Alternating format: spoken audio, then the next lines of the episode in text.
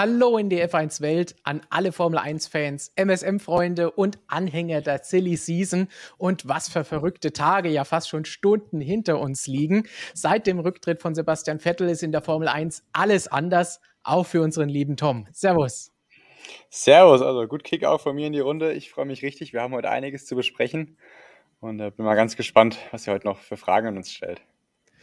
Seit ungefähr 24 Stunden steht die Formel 1-Welt vollständig Kopf.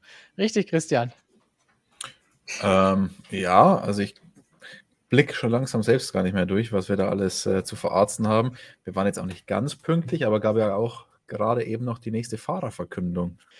Es gibt viel zu besprechen, würde ich sagen. Und da wollen wir dann auch gleich loslegen. Aber natürlich, wie immer, sind wir auch darauf gespannt, was eure Meinungen sind und was ihr sonst so an Fragen zu diesem Transferbeben der letzten Stunden und Tage habt oder auch sonst zur Formel 1 und der Sommerpause. Gerne eure Fragen in den Live-Chat stellen oder mit dem Hashtag AskMSM unter jedes unserer Videos oder den Community-Post, den wir heute hatten. Dann sammeln wir die und können sie über die Sommerpause hinweg in Ruhe mit euch gemeinsam diskutieren und beantworten. Vorerst wollen wir uns aber der Reihe nach auf die drei großen Themen der vergangenen Tage konzentrieren und sie mit euch zusammen diskutieren. Einerseits den Alonso-Wechsel, das Piastri-Chaos von gestern Abend, das immer noch anhält und natürlich auch noch mal ein bisschen auf den Vettel-Rücktritt von vergangener Woche zurückblicken. Und durch all dieses Wechselchaos wird uns jetzt heute Tom führen. Was haben wir denn da alles zu bieten? Gut, dann äh, würde ich sagen, fangen wir mal mit der News am Montagmorgen an, oder?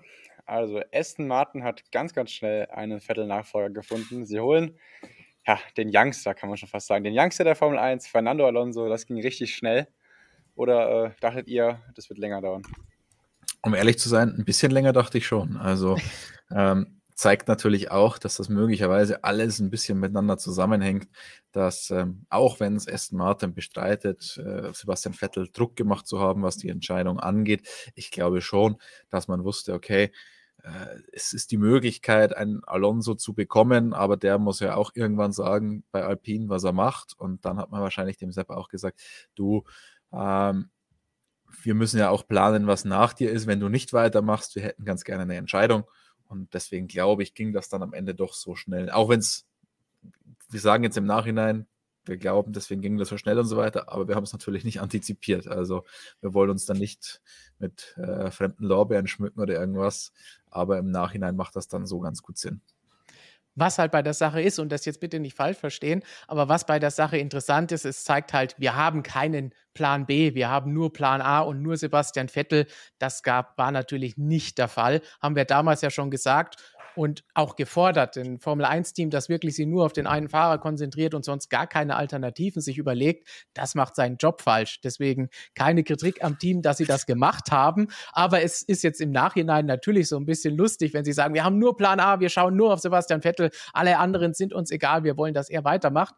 Und drei Tage nachdem er zurückgetreten ist, hat man dann schon einen unterschriebenen Vertrag mit Fernando Alonso in der Tasche weil so schnell sind die Anwälte dann doch nicht mit den ganzen Verträgen und ja. allem drum und dran dazu will ich mal zwei Sachen sagen oder drei. Äh, das ist natürlich eine unkluge Formulierung gewesen, auch mit Plan A. Äh, weil damit ist alles, was nicht Sebastian Vettel ist, ist nur noch Plan B. Also da hat man sich ein bisschen Ei ins Nest gelegt. Äh, muss man vielleicht in Zukunft aufpassen, wie man kommuniziert. Das auf der einen Seite. Und zum anderen, weil du gesagt hast, ein Team muss mit Plan A, kann nicht nur einen Plan A haben. Ja, Alpine hat es vorgemacht. Die haben Plan A, Fernando Alonso, und Plan B, Oscar Piastri. Und am Ende brauchen sie Plan C. ähm, also das ist die Formel viele, 1. Man kann viele Pläne haben, am Ende geht dann doch wieder keiner auf. Und ähm, zum Gesagten möchte ich auch noch was sagen, weil wir haben jetzt viele Zitate hier reingeworfen und der hat das gesagt und der hat das gesagt. Und am Ende ist alles völlig egal. Vettel hat uns in Frankreich erzählt, ähm, die Intention is to keep going, also weitermachen. Wenige Tage später erklärt er seinen Rücktritt. Fernando Alonso erzählte uns am Rücktrittstag von Sebastian Vettel an diesem Donnerstag, erste Priorität ist Alpine. Wenige Tage später wechselt er zu Aston Martin. Also jetzt bin ich mal gespannt, wie das Statement von Daniel Ricciardo altert, dass er definitiv auch in der nächsten Saison noch für McLaren fahren wird. Aber ich sage mal so, alles, was uns da gerade gesagt wird, können wir komplett vergessen. Völlig egal. Ähm, man sagt bei den Verträgen gerne, ist es Papier nicht wert, auf dem es geschrieben ist. In dem Fall ist es wahrscheinlich ähm, die die Instagram-Story nicht, nicht wert. Oder die Insta-Story oder was auch immer. Also, das ist ja Wahnsinn, was da los ist. Aber macht es natürlich auch spannend und interessant für uns. Da deutet sich auf jeden Fall eine, eine Regelmäßigkeit an, was die, äh, ja, die Aussagen und die, die Handlung der Fahrer dann äh, angeht. Bin mal gespannt, was mit Ricciardo noch sein wird. Aber bleiben wir erstmal bei Alonso zu Aston Martin. Ähm, Alpine, WM Vierter, durchaus konkurrenzfähiges Auto diese Saison. Und Aston Martin ist halt Aston Martin die Saison. WM Platz 9 haben wir, äh, ja, haltet ihr den Wechsel denn überhaupt für richtig? Also aus sportlicher Sicht ist es ein ganz klares Nein, weil da ist es ein Abstieg für ihn.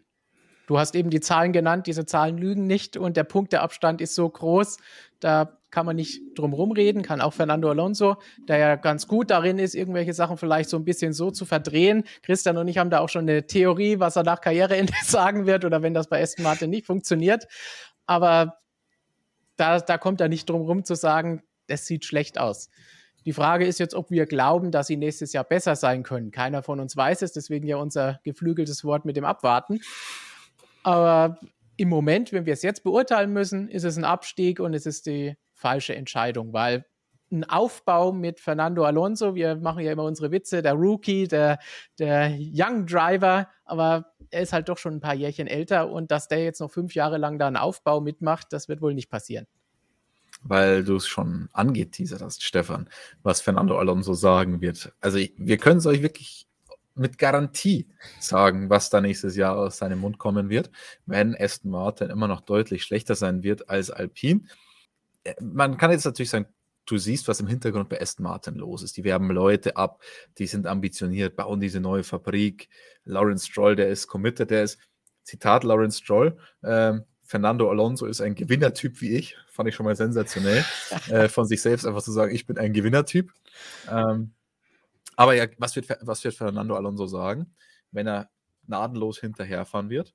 Ganz klar. Naja, Alpine gewinnt er auch nicht. Alpine wird er auch nicht Weltmeister. Und so lange ist es egal, ob er nun mal Vierter, Achter, Zehnter, Zwölfter, Neunzehnter wird. Solange er nicht gewinnt, ist es ihm egal. Also merkt euch diese Sätze. Ihr werdet sie nächstes Jahr von Fernando Alonso zur Genüge hören. Und da ist er ja gut drin und die Fragen werden natürlich auch jedes Mal gestellt, alle paar Rennen. Also da werden wir einiges von zu hören bekommen. Nicht umsonst bezeichnen wir die Fahrer ja gerne mal als Kassettenrekorder. Für die etwas jüngeren, das ist sowas ähnliches wie Spotify, nur als Hardware oder so ähnlich. Und tja, Fernando Alonso, sportlich haben wir gesagt, ein Abstieg. Macht das also nur wegen dem Geld? Nö. Nein. Ich sag, ich sag nicht, nee. Ähm, es ist mehr dahinter. Zum einen wollte er nicht auf dem Abstellgleis sein. Er fühlte sich von Alpine sicherlich nicht gerecht, gerecht ist das das richtige Wort, ähm, seiner angemessen, seiner angemessen behandelt. Denn Fernando Alonso, glaube ich, verlangt schon so ein bisschen die Behandlung eines Königs. Wir wissen alle, dass er kein einfacher Typ ist im Umgang. Und dann setzt sich ein Loro Rossi hin und schiebt ihn schon so halb zur Langstrecken-Weltmeisterschaft und nach Le Mans ab mit einem seiner alpinen Boliden nach der Formel 1-Karriere. Ähm, er sollte quasi so ein bisschen der Platzhalter für Oscar Piastri sein und ein Fernando Alonso will nun wirklich kein Platzhalter sein. Ich glaube auch, dass ihm manche teaminterne Sachen nicht ganz so gut gefallen hat, dass er da mal zu sehr gegen den Ocon kämpfen musste oder dass sich der Ocon zu vehement verteidigt hat, wie zuletzt in Budapest. Und das sind alles solche Sachen. Er hält sich berechtigterweise oder nicht. Ich glaube, darüber kann man diskutieren. Er ist sicherlich einer der besten Fahrer immer noch im Feld. Er hält sich wahrscheinlich für den besten, vielleicht zusammen mit Verstappen. Ähm, kann man durchaus so sehen. Also da will ich ihm jetzt keinen Strick draus drehen, aber weil er sich für so gut empfindet, findet er es einfach nicht korrekt, was Alpine mit ihm macht, dass er da um zwei oder drei Jahresverträge kämpfen muss. Seiner Meinung nach äh, kann er so lang fahren, wie er will, muss sich dann nicht ständig beweisen und erst recht nicht Platzhalter für Oscar Piastri sein. Das Ganze wäre alles kein Problem gewesen. Er hätte das schlucken müssen, diese Pille, wenn Vettel nicht zurückgetreten wäre. Aber Vettel ist zurückgetreten und dann gab es ganz plötzlich die Option Aston Martin. Und dann war ihm halt alles lieber, als da fünfte Geige bei, Est, bei, bei Alpine zu sein. Da ist er lieber erste Geige bei Aston Martin, Vettel-Nachfolger. Ähm, ob das sportlich für ihn die beste Option ist. Er weiß, dass er mit Alpine wahrscheinlich auch keine WM-Titel mehr gewinnen wird. Ähm, und dann ist es so ein bisschen das kleinere Übel und fühlt sich dort geliebter. Also ich glaube, das steckt eher hinter dem Wechsel. Das akzeptiere ich sogar so. Tom, äh, bevor wir jetzt zu, zum nächsten kommen, eine Gegenfrage und eine Anmerkung. Die Anmerkung ist, einerseits finde ich das richtig geil, dass Alonso sagt, ich habe noch Bock darauf, weiter Formel 1 zu fahren und deswegen einen Einjahresvertrag, damit lasse ich mich nicht abspeisen, sondern wenn, dann will ich mindestens zwei Jahre da jetzt noch weiterfahren. Und das andere ist, ich verstehe aber auch das Team und deswegen jetzt die, das, die Probe aufs Exempel hier bei uns, was wir davon halten, nämlich hätten wir Fernando Alonso zwei Jahre fix angeboten. Hätten wir als Teamchef gesagt, ja, ist völlig in Ordnung, ein Fernando Alonso, der darf so lange fahren, wie er will. Ich hätte, äh, wäre gar nicht in der Situation ge gewesen als Teamchef, denn ich wäre nicht so, äh, ja, leichtsinnig gewesen, hätte mir von Esteban Ocon einen Dreijahresvertrag äh, aufschwätzen lassen. Deswegen ähm, wäre meine Fahrerpaarung für das nächste Jahr einfach Fernando Alonso und Oscar Piastri gewesen und ich hätte Esteban Ocon keinen neuen Vertrag gegeben. Daher, äh, ja. Aber du bist ja jetzt nicht Alpine-Teamchef, du bist ja jetzt Aston Martin-Teamchef. Hättest du jetzt dem Alonso den Vertrag okay, ach, ach so. Nein? Ah, so war, so war das gemeint. Nö, ähm, war, geht beides. Okay. Ups, alles klar. Ähm, ja, was, was sollen sie denn sonst machen? Also, welche anderen Optionen hat denn Aston Martin? Äh, ja, ist, wir haben ja schon ganz klar gesagt, warum sie eben Vettel so ganz klar als Nummer 1 deklarieren, weil sie eben sowieso, damals gab es keine andere Option und Fernando Alonso war jetzt der letzte Strohhalm, an dem man sich irgendwie äh, krallen konnte. Ich meine, wenn sie jetzt nächstes Jahr einen Daniel Quiert oder so nominieren, dann können sie auch, also, versteht ihr, was ich meine? Das war die beste Möglichkeit und Fernando Alonso für zwei Jahre zu binden, dann halte ich das für die deutlich sinnvollere Möglichkeit als alles andere, was äh, aktuell noch so rumschwirrt in, in den Kreisen der erweiterten Kreisen der Formel 1. Christian, hättest du es als Alpine gemacht und hättest du es als Aston Martin gemacht? Also als Alpine sowieso. Ähm, da hat es Tom ja gerade richtig angesprochen. Das Problem war Esteban Ocon. Also, dass man sich äh, jetzt nicht falsch verstehen. Er, er mausert sich schon, aber den bis einschließlich 2024 da im letzten Jahr zu verlängern, oder? Ja, im letzten Jahr zu verlängern. Das war einfach ein Riesenfehler. Das hätte nicht passieren dürfen. Ähm, und damit hat das ganze Problem eigentlich seinen Lauf genommen. Also das war eigentlich Ursprung allen Übels für Alpine, jetzt in der aktuellen Situation, über die wir nachher noch sprechen werden. Jetzt sprechen wir erstmal über den Alonso. Hätte ich als Aston Martin Fernando Alonso verpflichtet. Prinzipiell würde ich sagen, in einem funktionierenden Team würde ich einen Fernando Alonso nicht verpflichten, weil ich ihn einfach zu schwierig menschlich finde. Ich finde es für uns faszinierend, wie dieser Typ ist und er ist ein überragender Rennfahrer und für uns ist er ja gefundenes Fress, ist ja sensationell, was der da immer von sich gibt und für tolle Geschichten liefert. Aber in meinem Team wäre ich gerne dann selbst Teamchef und würde mir den Teamchef nicht ins Cockpit setzen. Und dann und alle Kommentare, Fernando Alonso wäre ja auch gereift und der ist jetzt Teamplayer und so weiter. Ja, wie hat er sich verabschiedet von Alpine? Gar nicht. Er hat einfach den Vertrag bei Aston Martin unterschrieben und hat einen Press Release aussenden lassen, dass er weg ist und geht nicht mal ans Telefon, wenn sein aktueller Teamchef noch anruft. Also da freue ich mich auch extrem auf die zweite Saisonhälfte. Das wird richtig spektakulär. Also eigentlich müsste ich schon einen Tag früher nach Spa fahren, einfach mal im Fahrerlager rumlungern, mal schauen, wie die Leute so drauf sind oder wenn Alonso das erste Mal reinkommt am Donnerstag. Also das wird richtig spannend. das äh, kann noch ein interessantes zweites Halbjahr werden. Da wird es ähm, noch einige Duelle mit Ocon geben, weil da gibt es freie Fahrt. Ja, also das, das wird herrlich. Das wird so eine Aktion wie Nick de Vries. Mercedes steigt aus der Formel E aus, jetzt ist ihm eh alles egal. Ähm, Stahlregie, nö, ist ihm alles egal. Also da bin ich mal gespannt, was da noch kommt. Jetzt nochmal auf die Frage zurückzukommen. Hätte ich als Aston Martin Fernando Alonso unter Vertrag genommen? Ich habe gerade gesagt, ich würde ihn nicht unter Vertrag nehmen, hätte ich ein funktionierendes Team. Jetzt bin ich aber Aston Martin. Ich bin kein funktionierendes Team. Ähm, die Frage ist, wieso funktioniert Aston Martin nicht? Da kann man jetzt auch drüber diskutieren. Und ich glaube, der Fisch stinkt vom Kopf. Lawrence Stroll sorgt schon dafür, dass dieses Team nicht mehr das Team ist, was es einst war, was aus sehr wenig Möglichkeiten sehr gute Ergebnisse herausgeholt hat. Und wenn man so glaubt, was man im Fahrerlager immer wieder hört, ist die Stimmung da alles andere als gut. Also insofern, da kann er nicht so viel verkehrt machen oder nicht mehr so viel anrichten, der gute Fernando. Und was ich aber schon problematisch sehe, durchaus, und darauf freue ich mich auch riesig, ist die Konstellation mit Lawrence Stroll, dem Siegertypen. Ähm, Lance Stroll ist und, der Siegertyp, oder? Und, nein, Lawrence hat gesagt, er ist ein Siegertyp. Sind alle Siegertypen. Und, und, Lance Stroll, naja, unserer Meinung nach ist er, da müssen wir auch wieder aufpassen, er ist nicht der schlechteste Fahrer, aber er ist halt kein Siegertyp, um in dieser Sprache zu bleiben. Und diese Kombination aus Alonso und Lance Stroll und dem Vater von Lance Stroll, die wird richtig interessant, denn Lawrence Stroll hatte durchaus Interesse daran, seinen Sohn einigermaßen gut dastehen zu lassen. Und Sebastian Vettel war sicher nicht mehr am Zenit oder ist nicht mehr auf seinem Zenit fahrerisch. Fernando Alonso, ich weiß nicht, ob er auf dem Zenit ist, aber ich würde ihn schon als Fahrer insgesamt schon noch ein bisschen besser einschätzen als Vettel aktuell. Also Alonso, dem kann man fahrerisch überhaupt nichts vorwerfen. Und noch dazu mit seinem unfassbaren Willen, den er an den Tag legt, in jeder einzelnen Trainingssitzung, nein, in jeder einzelnen Kurve, in jeder einzelnen Aufwärmrunde alles zu geben, 143,7 Prozent mindestens. Ähm, da wird es richtig spannend. Der lässt sich sowas nicht gefallen, so ein Break-Test in der letzten Kurve vom eigenen Teamkollegen. Der sagt dann nicht, am Ende war es egal, weil das gleiche Teamergebnis rausgekommen ist. Nö, da gibt es Stunk. Und Stunk mit diesem Teamkollegen bedeutet dann auch Stunk mit dem Teambesitzer. Und also das wird richtig spannend, da freue ich mich sehr drauf. Also das ist das, was wirklich das, das Interessanteste von allen ist. Um die Eingangsfrage aber vielleicht noch abzuschließen, als Alpine hätte ich ihm auch nicht mehr als einen Einjahresvertrag angeboten. Als Aston Martin die, die noch etwas kürzere, aber krassere Antwort, als Christian sie eben gegeben hat, da spielt es eh keine Rolle. Die können das machen, weil die haben Lance Stroll im Auto, die haben diese Teambesitzer, die, was da vorgefunden wird, warum, was sollen sie sonst machen? Einen anderen Fahrer kriegen sie jetzt nichts, können sie den auch nehmen. Aber wie Christian gesagt hat, in einem gescheiten Team nein, aber die können, können das machen, wie sie wollen. Dem ist aber nichts ich hinzuzufügen.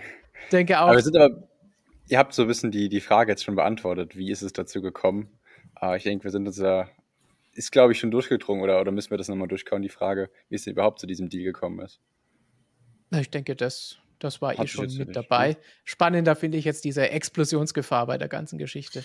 Ähm, Fun Fact an der ganzen Geschichte: ähm, Manager von Fernando Alonso ist ja Flavio Briatore. Und wenn wir auf den Instagram-Kanal von Ottmar Safnauer sehen, ähm, der hat tatsächlich am Rennsonntag noch ein Bild gepostet, gemeinsam mit seinem alten Flo Freund Flavio. Also, that didn't age well, kann man dazu nur sagen. Ist natürlich ein bisschen unglücklich gelaufen dann für ihn, weil er ging ganz klar davon aus, dass Alonso weitermacht und äh, hatte das nicht so auf dem Zettel. Stichwort 2023 oder auch Explosionsgefahr, was Stefan meinte. Aber bevor wir über Explosionsgefahr darüber reden, ähm, was ist denn überhaupt drin mit dem Aston Martin 2023? Was, was kann denn Alonso damit reißen? Oh, Stefan, da müssen wir erstmal wieder die Glaskugel holen. Moment. ja. ja, ich mache das ganz, ganz einfach. Nichts. Ich, ich, ich traue dem Ganzen da nicht zu, dass die jetzt plötzlich so einen großen Sprung machen, dass sie mehr holen können als jetzt. Ich kann, ich glaube, ich lehne mich noch nicht mal zu weit aus dem Fenster, wenn ich sage, ich glaube nicht, dass er damit bessere Ergebnisse als mit Alpine nächstes Jahr einholen kann, die dieses Jahr sich durchaus gesteigert haben. Christian? Ähm, ich schließe mich da an. Alpine war tatsächlich auf einem ganz ordentlichen Weg, den wir ihnen vielleicht so auch nicht unbedingt zugetraut hätten. Ähm, Aston Martin hingegen. Andererseits, andererseits ist Alpine so ein bisschen festgefahren in diesem vorderen Mittelfeld. Und jetzt kam die große Regeländerung und es wurde auch nicht besser. Aston Martin hingegen, die sind aktuell richtig im Eimer, aber bei diesem Team rumort es positiv, sage ich mal. Also jetzt nicht von der Stimmung her, sondern von den Investitionen, von der neuen Fabrik, von neuem Personal und so weiter. Und das kann halt schon irgendwann dann aufgehen, kann. Und insofern, kurzfristig sehe ich das nicht besonders sinnvoll an. Langfristig kannst du sagen, okay, bei Alpine geht sowieso nichts vorwärts. Dann kommt die Alonso-Begründung. Ja, wenn die Dritter, Vierter, Fünfter werden, ist mir das völlig egal. Solange sie nicht um die WM fahren, ähm, ist es egal mit meinem Wechsel. Und da habe ich halt irgendwie noch den Restchance gesehen, dass vielleicht doch was geht, langfristig. Also ja. ähm, kurzfristig sehe ich da jetzt keine großartige Steigerung. Ich glaube auch, dass zum Beispiel ein Alonso rein aus dem Paket jetzt schon mehr rausholen könnte beim Aston Martin, dass die ein bisschen besser dastehen würden. Wir dürfen nicht vergessen, Sepp hat die ersten beiden Rennen verpasst. Ähm, und ja, ich sag mal so, um Podien wird er nicht mitfahren. Oder um Pole mhm. Position in Melbourne. Aber die könnte er trotzdem holen mit seiner perfekten Runde, die er eigentlich gefahren wäre. Die, die könnte er holen, ja. Aber kurz aber gesagt würde ich sagen, ich traue Alonso mehr zu als Aston Martin. Ja, da, ich glaube, da ist nichts mehr hinzuzufügen. Aber ich äh, würde auch sagen, 2023 wird, glaube ich, noch ziemlich schwierig. Aber das heißt nicht, dass es aufgeht, aber Aston Martin schraubt zumindest an einem zukünftig konkurrenzfähigen Auto, haben wir Christian gerade schon gesagt, viel Investitionen getätigt. Nur wenn man viel Geld ausgibt, heißt es aber noch nicht, dass sich das rauszahlt. Aber vielleicht ist ja für 2024 schon mehr drin. Ähm, dann wird die Fahrerpaarung wahrscheinlich immer noch Fernando Alonso und Lance Stroll heißen. Äh, wir haben es gerade schon angesprochen. Ein Break-Test lässt er sich, äh, glaube ich, nicht so gefallen. Glaubt ihr, dass es, gibt es irgendwas Positives, was man aus dieser Fahrerpaarung herausziehen kann? Alonso. Wie seht ihr das? Außer, das wäre jetzt auch meine Antwort gewesen. Aber was haltet ihr von der Paarung? Naja, für Aston Martin darf man den Namen Alonso auch nicht unterschätzen, der ein sehr wichtiges Marketing, Marketinginstrument sein wird. Äh, die Projekte Straßen, PKWs und Formel 1 Autos sind ja doch, also es sind zwei eigentlich getrennte Projekte, die ein bisschen zusammenwachsen sollen. Ähm, also er soll sicher das ein oder andere Auto verkaufen. Ich glaube auch, dass er ein besserer Botschafter sein wird als Sebastian Vettel, ähm, weil er ist ja zuletzt nicht unbedingt für die, für die Werte der äh, Firma eingetreten, weil die Firma nicht dafür bekannt ist, besonders umweltfreundliche Autos zu bauen. Das, glaube ich, wird Fernando Alonso relativ egal sein. Zweifacher Weltmeister, Rekordstarter der Formel 1, wenn er dann bei Aston Martin seinen Dienst antritt. Also das lässt sich schon einigermaßen gut vermarkten und sportlich ist es für Aston Martin auch die beste Option. Also von dem her, ja. aus Aston Martin Sicht schon eine definitiv sinnvolle Entscheidung. Was Besseres konnten sie für nächstes Jahr nicht machen, wie wir vorhin gesagt haben. Aber als aus neutraler Sicht, als Teambesetzung ist es halt so oder so nicht ideal. Absolut. Dann äh, kommen wir zu dem Punkt, für den aktuell eher die Ferrari-Motoren bekannt sind. Äh, die Explosionsgefahr bei diesem Team. Äh, ja, Lawrence Stroll, Lance Stroll und Fernando Alonso unter einem Hut. Geht es gut? Wir können da eigentlich wieder wie letztes Mal auch schon Roger zitieren, als er gesagt hat, wer wird Vettel-Nachfolger oder Christian das gefragt hat für unser Video und Roger dann korrekterweise geantwortet hat, ist eigentlich egal, es ist ein armer Hund. Und der arme Hund, den sehen wir jetzt hier, Fernando Alonso ist der arme Hund. Das Problem ist nur, der arme Hund Fernando Alonso lässt sich das halt nicht bieten, nicht in der Form wie Christian vorhin schon angedeutet hat. Das heißt, so ein Breaktest, da wird es im Funk und hinterher schon ganz andere Sachen zu reden geben und auch öffentlich und nicht intern alles abgehandelt. Und wir kennen die ganzen Sachen, wie er zum Beispiel mit dem Motorenpartner Honda umgegangen ist in McLaren-Zeit mit GP2-Engine und allem möglichen drum und dran ähm, der nimmt da kein Blatt vor den Mund und schert sich da um nichts. Das heißt, unterordnen, wenn es neue Teile gibt oder im Rennen den Stroll vorbeilassen oder ihn vorne lassen, das kennt Fernando Alonso alles nicht. Und das kann da schon für einiges an Drama sorgen, dass ich da nächstes Jahr auf uns zukommen sehe, was für uns als Zuschauer, neutrale Beobachter super ist. Wir haben immer was zu schreiben, ihr habt immer was zu diskutieren und anzuschauen und zu lesen.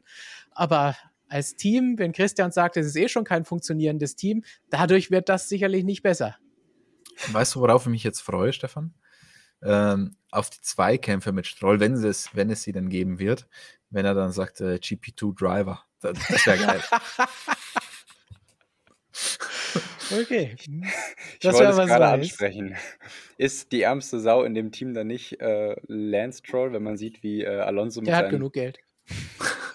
Ja, allein von der Leistung her, wenn man sieht, was er mit Van Dorn zum Beispiel gemacht hat, äh, glaube ich, ist nicht die ärmste Sau vielleicht Lance Stroll, wenn er da mit einem 21 zu 1 oder so rausgeht? Ich glaube nicht, dass es einen Van Dorn gibt, auch wenn wir da jetzt nochmal unsere Lanze für Stoffel brechen müssen, der demnächst höchstwahrscheinlich Formel E-Weltmeister werden kann oder wird. 36 Punkte Vorsprung sind selbst in der Formel E, wo alles passieren kann, ja doch ein bisschen was, wo man ein bisschen planen kann bei noch zwei ausstehenden Rennen. Aber Stoffel würden wir gerne auch wieder in der Formel 1 sehen. Ich hätte viel lieber Stoffel auch in dem zweiten Cockpit gesehen, nochmal eine Neuauflage von Alonso gegen Van Dorn bei Aston Martin. Das wäre doch was. Ja, ich glaube, den, den Lance Stroll kriegst du so, so schnell nicht aus Nein. diesem Auto raus. Also von dem Traum musst du dich, glaube ich, verabschieden. Er ist Stefan. gebucht. Das wird schwer zu verhindern sein. Ähm, gut. Aber ich sehe jetzt nicht, dass selbst wenn der 21 zu 0 abgefertigt wird, sehe ich jetzt nicht, dass ihn das juckt. Ja, wahrscheinlich, wahrscheinlich nicht. Ich meine, gab es nicht immer letzte Saison so eine Aussage von, von Lawrence Stroll, der gesagt hat, Lance ist jetzt schon genauso gut wie Sebastian Vettel. Das sieht man ja an den, an den Werten. Also die werden sowieso noch irgendwelche Gründe dafür finden, das so drehen zu können, als wäre das eine richtig starke Performance von Lance. Ähm, ich glaube teilweise, äh, die sind ein bisschen so weit von der Realität entfernt, die werden sich das, glaube ich, nicht so zu Herzen nehmen, wie es dann auf dem Ergebnisstand steht.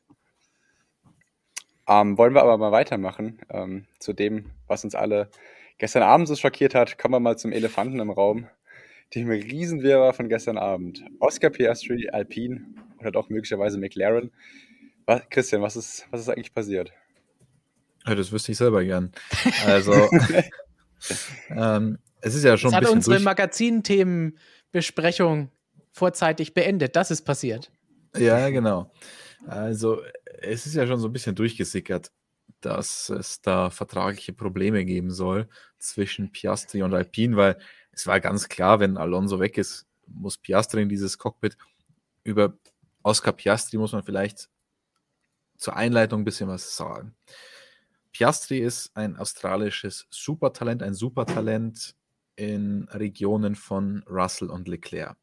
Es sind jetzt harte Worte für jemanden, der noch nie ein Formel-1-Rennen gefahren hat, aber er ist in seiner Debütsaison Formel 3 Meister geworden, er ist in seiner Debütsaison Formel 2 Meister geworden und also damit ist klar, der Junge ist richtig, richtig, richtig gut.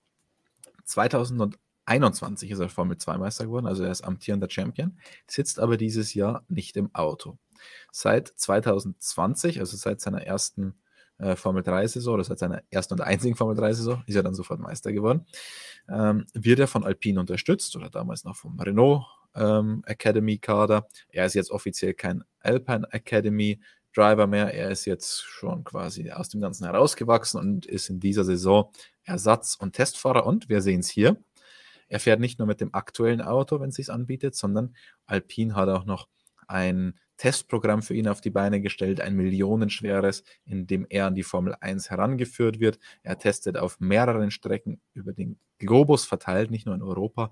Das letztjährige Auto ist ja jetzt erlaubt mit dem Testing of Previous Cars ähm, Reglement. Und also es ist ganz klar, er ist das, was ein Leclerc für Ferrari war, ein Russell für Mercedes, der soll für das Team äh, für das Werksteam in der Formel 1 vorbereitet werden.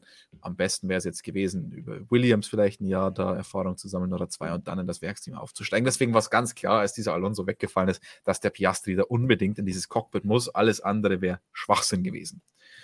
Und dann kam am Abend, also es, es, hat, es ist ja wie gesagt ein bisschen durchgesickert, dass es Probleme geben könnte und da möglicherweise McLaren die äh, Hände im Spiel hat. Und dann kam eine Pressemitteilung von Alpine und die hat für mehr Fragezeichen als Ausrufezeichen gesorgt, oder Stefan? Ja, vor allen Dingen, was ich interessant finde, weil du eben gesagt hast, er testet das letztjährige Auto, wie wir es hier auch sehen, als wir in Spielberg bei diesem Test mit dabei waren, was jetzt ziemlich genau zwei Monate her ist. Am 1. Juni und 2. Juni hat er da getestet, also noch nicht lange her. Und in der Pressemitteilung schreibt Alpine extra noch, das letztjährige Auto, ein Siegerauto, hat er getestet für uns dieses Jahr. Wie man da so richtig schön versucht, alles rauszuholen aus dieser Pressemitteilung, die wir, wie wir wenig später herausgefunden haben, sehr schnell den Bach hinuntergegangen ist.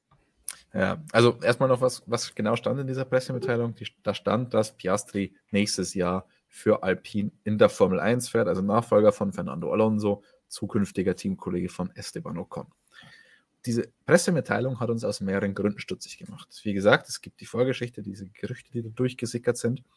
Und dann ist in dieser Pressemitteilung kein einziges Zitat vom Fahrer drinnen. Das, äh, das will man ja eigentlich lesen. Also auch wenn ich prinzipiell der Meinung bin, dass diese Zitate in den Verkündungen meistens Schwachsinn sind, weil da steht da drin, ja, ich äh, bedanke mich und äh, ich freue mich und das war es im Wesentlichen auch, das nur ein bisschen blumiger formuliert die Pressemitteilung an sich ist für mich immer das einzige Interessante. Die Zitate, auf die ähm, gebe ich meistens nicht so viel. Aber es war eben kein Fahrerzitat drin, das ist normal. Und dann stand auch noch drin, dass man den vertraglichen Verpflichtungen nachkommt und er das eben deshalb machen wird. Und man hat viel, man hat ihn unterstützt und finanziell auch in ihn investiert. Ist jetzt was, was jetzt bei einem Driver-Announcement nicht unbedingt normal ist, zu sagen, ja, wir haben Geld in den reingesteckt, in den Jungen. Ähm, also all das in Summe, diese Formulierungen, das fehlende Zitat und die Vorgeschichte haben uns stutzig gemacht, Stefan. Definitiv, da haben wir sofort gesagt, da kann doch was nicht passen, wenn das Zitat fehlt, weil, wie du sagst, das sind keine wahnsinnig spannenden, komplizierten Aussagen drin. Das heißt, die werden einfach runtergeschrieben und da reingehauen. Deswegen, wenn der Fahrer da fehlt, dann äh, wären wir schon ein bisschen stutzig, warum ist das der Fall? Und die Antwort gab es dann relativ schnell als Tweet und als Instagram-Post. Wenige Stunden später hat sich Piastri selbst zu Wort gemeldet. Er hat, vielleicht können wir den äh, Tweet mal kurz einblenden, gemeint, er fährt nächstes also er hat keinen Vertrag unterschrieben. Das Press Release, das da kam von äh, Alpine, wurde ohne sein Einverständnis herausgegeben. Und wichtiger Satz, I will not be driving for Alpine next year. Also er wird nächstes Jahr nicht für Alpine fahren. Nicht unterschrieben, Pressemitteilung nicht freigegeben, er wird nicht fahren. Boah, das hat gesessen. Das hat gesessen, aber das Krasse ist, im ersten Moment habe ich sofort gedacht, genau fast den exakt gleichen Wortlaut haben wir doch vor ein paar Wochen Mitte äh, Juli schon mal gehört. Nicht in der Formel 1, sondern in der IndyCar. Das wird uns nachher noch einholen. Also ganz schön, ganz schön großes Chaos da, was wir gestern Abend noch äh, erlebt haben.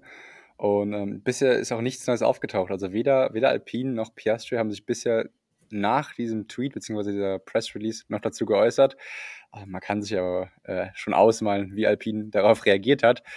Ähm, die Frage ist halt jetzt, jetzt haben wir hier so einen so, so einen Knoten, wie geht's weiter? Was, was, wie ist jetzt der Status quo? Also, was erwartet uns jetzt? Wir müssen vielleicht noch erstmal auch erklären, wie, wie, dieser Knoten überhaupt entstanden ist. Was, ja. was, was treibt den Piastri dazu, sowas zu machen? Der ist Nachwuchsfahrer, kriegt ein Angebot von einem Werk. Nee, nee, er kriegt nicht ein Angebot, er kriegt einen Vertrag. Ähm, die sagen, du fährst nächstes Jahr für unser Werksteam, das aktuell auch noch in, auf P4 in der Konstrukteurs-WM liegt. Ja, Hammer, oder? Jackpot. Und der, der sagt, nö, will ich nicht. ähm, was ist da passiert? Und da kommt der Faktor McLaren ins Spiel. Äh, von McLaren gibt es überhaupt nichts Offizielles, man äußert sich nicht. Und ich kann nur alte Aussagen von Andreas Seidel hier in den Raum werfen. Der meinte, ähm, ich habe auch öfter schon mit ihm über die Thematik Piastri gesprochen und er meinte, nein, äh, wir wollen keinen Fahrer, ähm, den wir irgendwie zurückgeben müssen. Wir wollen dann niemanden ausbilden für einen Konkurrenten. Äh, das ist nicht so unser Anspruch. Also das ist nicht das McLaren von heute. Ja, ähm, im Nachhinein wird da vielleicht auch ein Schuh draus, denn man leiht sich den Piastri vielleicht nicht aus, sondern man klaut ihn. Ähm, Andreas Seidel ist ja bekennender FC Bayern München-Fan und uh, ich bin ja fast. Vorsicht. Ja, und ich bin ja fast der Meinung, hier. er hätte sich da schon ein bisschen was abgeschaut von seinen Bayern, nämlich ähm, nicht nur die eigenen Reihen stärken, sondern auch die Gegner schwächen. Also ähm, Bayern schaut ja auch ganz gerne mal bei der Konkurrenz. Äh, hat sich vor einigen Jahren dann mal einen Herrn Lewandowski aus Dortmund geholt oder wen auch immer. Und vielleicht macht das Andreas Seidel jetzt ein bisschen ähnlich und schaut da nicht nur, äh, wer würde ihm ganz gut ins Team passen, sondern wie kann er die Konkurrenz auch noch schwächen. Die Frage ist jetzt, wenn Piastri und sein Manager Mark Webber einen Vertrag bei McLaren unterschrieben haben, also stellen sich zwei Fragen. Was passiert bei McLaren? Denn die haben ja mehrfach betont. Sie haben zwei Fahrer mit Verträgen, Lennon Norris ist ganz klar und auch Daniel Ricciardo, den man möglicherweise gerne los hätte aufgrund der Performance, aber er hat einen Vertrag. Daniel Ricciardo hat das ja auch schon mehrfach betont jetzt, dass er bleiben wird und den Vertrag erfüllen wird. Das ist die eine interessante Frage. Was passiert da? Und dann ist die andere interessante Frage, wieso kann Piastri oder kann er überhaupt aus diesem Alpine-Programm so ohne weiteres ausscheiden? Und da ist jetzt so ein bisschen die gängige, die landläufige Meinung, dass es eine Deadline gab, 31.07. und bis die hätte Alpine unbedingt ziehen müssen. Wir haben da natürlich auch ein bisschen recherchiert. Ganz so ist es offenbar nicht, aber es geht in die Richtung, dass man da möglicherweise etwas verschlafen hat auf Alpine-Seite oder den Vertrag nicht ganz wasserdicht gemacht hat. Und deswegen diese Option für Piastri besteht einfach, das komplette Alpine-Programm in Richtung McLaren offenbar zu verlassen. Also das sind die Beweggründe, wieso Piastri sagt, oh geil, Formel 1 Cockpit bei Alpine, kann niemand anders haben. An der Stelle haken wir doch dann gleich nochmal ein. Denn einerseits gibt es ja jetzt die Diskussion schon seit Wochen, wenn nicht sogar Monaten, dass es hieß, er wird von Alpine bei Williams geparkt, quasi wie es ja auch bei George Russell in der Vergangenheit gewesen ist von Mercedes oder viele andere Fahrer aus Juniorprogrammen bei anderen Teams ja auch untergebracht wurden, unter anderem Mick Schumacher über Ferrari und so weiter. Wenn er da gesagt hätte, okay, ich will nicht bei Williams lernen, ist das so eine Sache, die ich jetzt auch nicht persönlich verstehen könnte, wenn er als Rookie in die Formel 1 kommt und sagt, ich will nicht bei Williams lernen, die ja doch ein bisschen jetzt zurückgefallen sind, aber letztes Jahr mit Russell auch aufsteigenden Trend gezeigt haben und insgesamt ist es ein Formel 1 Team und Russell hat es auch nicht geschadet. Das heißt, wenn er das gesagt hätte, hoffentlich hat er natürlich nichts von all dem gesagt, aber wenn das die Begründung ist, dann ist es natürlich erstmal eine Sache, wo man drüber nachdenken könnte, wo ich sage, hm, finde ich jetzt nicht richtig, aber in Ordnung, wenn er eine bessere Möglichkeit hat, dann soll er die bessere Möglichkeit verfolgen. Das ist ja völlig in Ordnung.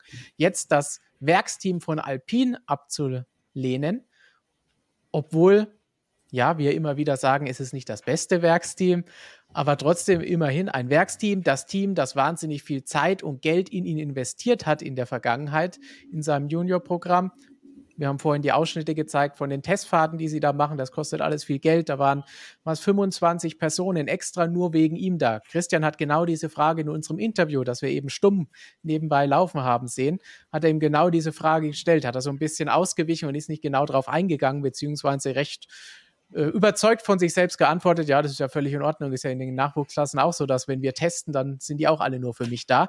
Da haben 25 Leute extra nach Österreich gekommen, weil das war ja noch nie mal mit dem Grand Prix verbunden, haben ein Auto mitgebracht, Ersatzteile mitgebracht, alles Trucks, das Ganze drumherum, die Strecke gemietet und uns noch ankommen lassen und dann sagt er, ja, okay, aber das, alles, was die da Millionen investiert haben, ist mir alles egal. Das ist dann wieder eine Sache, wo man dann auch als anderes Team sich überlegen muss, was ist das für ein Charakter, der Typ, der da fährt? Wollen wir denn den bei uns haben? Ist das für die Zukunft was? Das muss er jetzt beweisen, dass das nur das Eiskalte ist, das wir von unseren Grand Prix-Siegern und Serienweltmeistern haben wollen. Michael Schumacher, Fernando Alonso, Lewis Hamilton, dass die entscheiden, ja, das ist das Bessere, also gehe ich dahin. Oder im hm. Zweifel vielleicht Glück haben mit der Entscheidung wie Lewis Hamilton, weil das der hundertprozentig gewusst hat, ich werde Serienweltmeister nochmal mit Mercedes, wenn ich da von McLaren hingehe. Das gibt er selber zu, dass er das nicht wusste. Aber da muss ich dann entscheiden, was ist das für ein Typ? Ist natürlich schon knallhart. Also ja. Dankbarkeit, kann man, kann man in so einem Spitzensport Dankbarkeit erwarten? Also er erinnert ja auch ganz stark an so ein bisschen Fuß, an einen Fußballer an so einen Lewandowski jetzt, um den wieder als Beispiel rauszukramen. Ähm, ja, kann man von so einem Topsportler das erwarten, dankbar zu sein? Ich meine, in dem Fall irgendwie, man, man kann das ja schlecht oder man kann sich schlecht in die Lage hineinversetzen, aber als normaler Mensch hätte man doch da einfach ein unfassbar schlechtes Gewissen, wenn die Millionen in dich investieren, um, damit du bei denen im Auto sitzt und dann sagst du so, hm, Moment, da gibt es eine Klausel, da komme ich da wieder raus und dann haben die da Millionen in mich investiert, haben mir das alles finanziert, ähm, aber Formel 1 fahre ich dann doch woanders. Also das ist schon, boah, schon brutal, aber wie du sagst, mhm. Formel 1-Fahrer sind immer Egoisten eigentlich. Ja. Ähm, Arschloch gehen, haben wir auch schon oft drüber gesprochen. Das, das, das, das ist schon krass. Ähm, was ich mir vorstellen kann, das ein bisschen ein Problem ist, dass das Alpin-Cockpit ähm, winkt. Das war ja nicht so absehbar, weil er eigentlich eher zu erwarten war, dass Alonso verlängert. Und dann hat er halt gesagt, okay, er ist jetzt ein Jahr auf der Reservebank gesessen. Haben ja ein Russell oder ein Leclerc auch nicht gemacht. Die sind ja zumindest gleich in die Formel 1 gekommen nach ihrem Meistertitel in der Formel 2. Dann bist du ein Jahr auf der Ersatzbank gesessen und dann fährst du noch mindestens ein Jahr bei Williams rum. Und wenn dann einer ankommt und sagt, okay, pass mal auf, McLaren, ähm, wir bauen einen neuen Windkanal, wir haben richtig ambitionierte Ziele auch für die Zukunft, sind jetzt schon auf Alpin-Niveau, vielleicht sogar besser, wir haben ein cooles Team, ähm, bei uns kannst, kriegst du einen McLaren als Dienstwagen und kein Alpin. Ähm, dass du dann schwach wirst, das kann ich mir, fest, das kann ich mir vorstellen. Und wenn du dann den Vertrag unterschreibst, und dann ist aber doch der Alpinplatz frei, dann bist du irgendwie ein bisschen, dann hast du, dann hast du ein Problem. Ja. Und das kann ich mir vielleicht vorstellen, dass es bei ihm so ein bisschen jetzt der Fall ist. die Frage ist bei der ganzen Geschichte natürlich auch, wenn man das jetzt nur von außen betrachtet, kann man sagen, warum flüchten alle vor Alpine? Alonso geht weg, er will da jetzt nicht bleiben. Was ist mit denen falsch gelaufen? So ist es jetzt, denke ich, auch nicht, weil, wie gesagt, sie haben sich ja verbessert dieses Jahr und sind insgesamt ein bisschen besser geworden. Dass es den großen Sprung jetzt dieses Jahr nicht gegeben hat, war jetzt auch abzusehen in der Form. Aber insgesamt liegen sie ja aktuell sogar vor, nach Punkten vor McLaren. Aber von dem, wie du es eben beschrieben hast, würde ich auch eher sagen, ja, interessiert mich McLaren auch mit dem, was sie die letzten Jahre geboten haben, natürlich eher und spricht mich mehr an, als zu sagen, ich bleibe jetzt hier. So gesehen ist es verständlich, wenn man sie, wenn er sagt, ich, ich will lieber zu den Papaya-Leuten, als hier bei den Blauen zu bleiben und mit dem schrecklichen Pink. Du musst ja auch bedenken, also Alpine hatte ja nicht die Anstalten gemacht, beziehungsweise er wurde ja eher, wie erklärt man das? Also Piastri wurde ja von Alpine klar kommuniziert, ey, wir versuchen dich jetzt für diese Saison bei Williams unterzukriegen. Da lernst du ein Jahr, okay, wir haben dich letzte Saison schon nicht fahren gelassen, aber hey, du darfst jetzt bei Williams zumindest nächste Saison um die goldene Ananas mitfahren und wir nehmen jetzt erstmal den Alonso. Und ich glaube, wenn du halt so jemanden hast, äh, wie ein Piastri, der, der kennt natürlich seinen Marktwert, der weiß natürlich ganz genau, dass er zumindest mal von dem, was er in der Formel 2 gezeigt hat, eben genau in diese Schublade reingehört, in Russell, Leclerc, Verstappen. Ähm, zumindest in der Formel 2, beziehungsweise Verstappen ist ja nie Formel 2 gefahren, aber äh, vom Talent her ähm, lehne ich mich jetzt so, mal, so mal aus dem Fenster. Und der dachte sich vielleicht einfach auch, ja, nee, also ich brauche jetzt nicht nochmal ein Jahr im Williams rumgurken, ich habe schon ein Jahr verschwendet. Ähm, ist schön, dass ihr mich da ähm, um Spielwerkring ein bisschen fahren lässt, klasse, super, aber ähm, ich will endlich, er ist ein Racer, er ist ein Rennfahrer und er will richtig äh, er will halt racen, so, ganz einfach jetzt gesagt. Und vielleicht dachte er sich dann, also ich, ich kann das ein bisschen verstehen, woher das dann kommt, falls er wirklich diesen Vertrag bei McLaren unterschrieben hat, dass er sich einfach dachte, die Option bei Williams, die könnt ihr euch eigentlich auch sparen.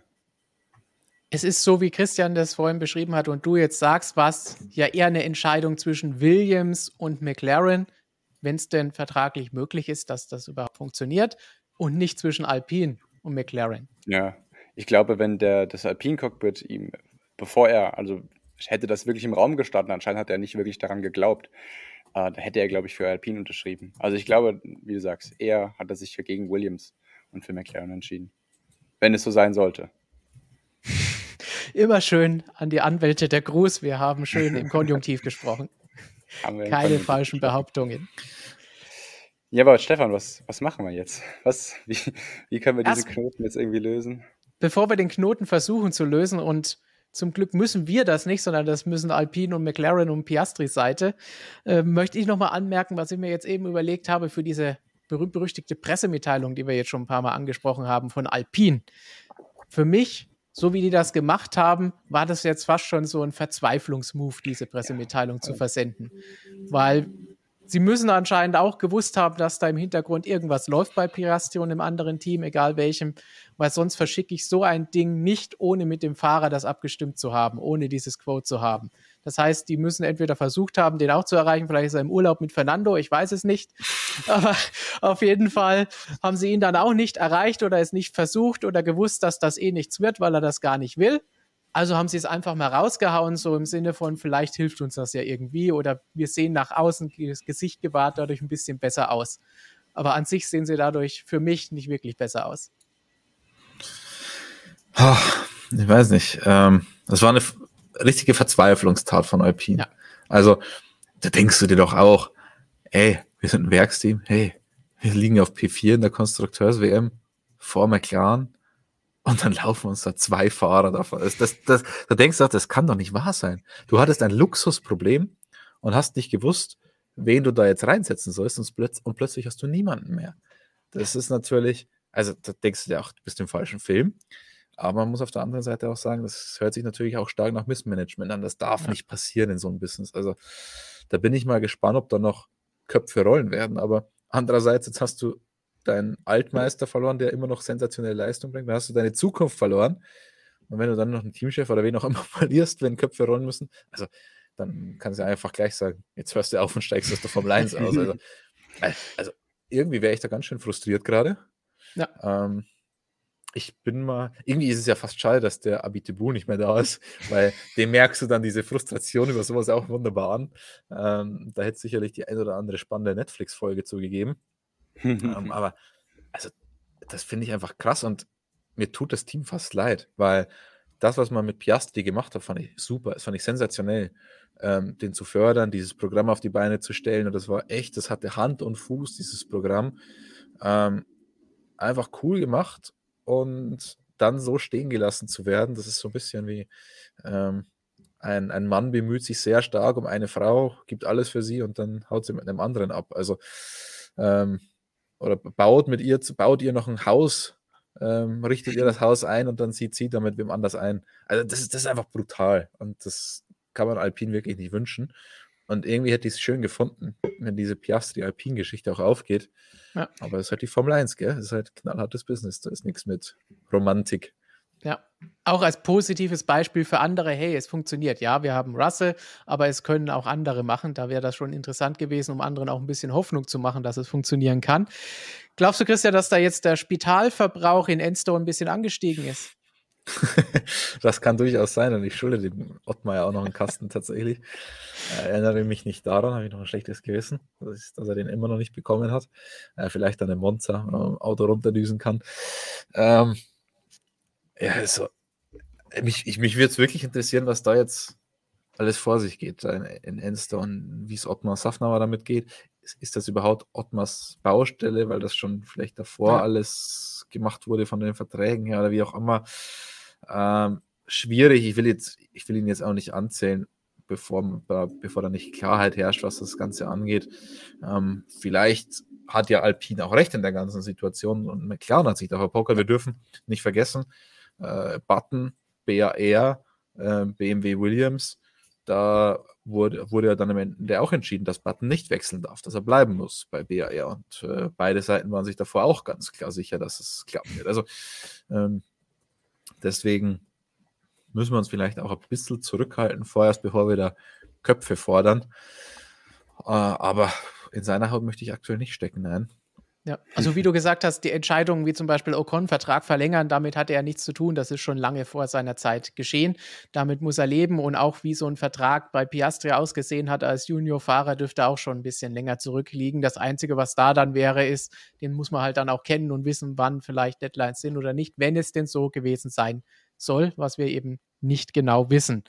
Aber was ich interessant finde, ist, was du eben gesagt hast, dass man vielleicht von einem Fernando Alonso als Altmeister, von dem er eh mhm. schon weiß, der trickst da gerne rum, von dem ausgefuchst wird und dass der das dann so macht, mit euch schon gesprochen hat und dann plötzlich bei den anderen unterschreibt, okay, aber dass das so ein Nachwuchsfahrer macht, das ist dann schon ein bisschen bitter. Ja, was, was, was werden die denn miteinander zu sprechen haben nächstes Jahr im Paddock? Also wenn man sich da über den Weg läuft, sagt man sich da dann überhaupt noch Hallo?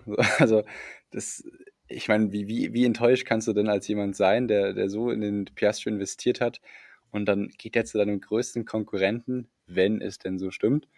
Äh, also der hat ja, der hat ja, glaube ich, mit dieser Aktion mehr verbrannte Erde hinterlassen als Alonso in seiner ganzen Karriere. Nein, okay, das würde ich nicht unterschreiben. das ist aber eine längere Diskussion, die wir ausgliedern müssen.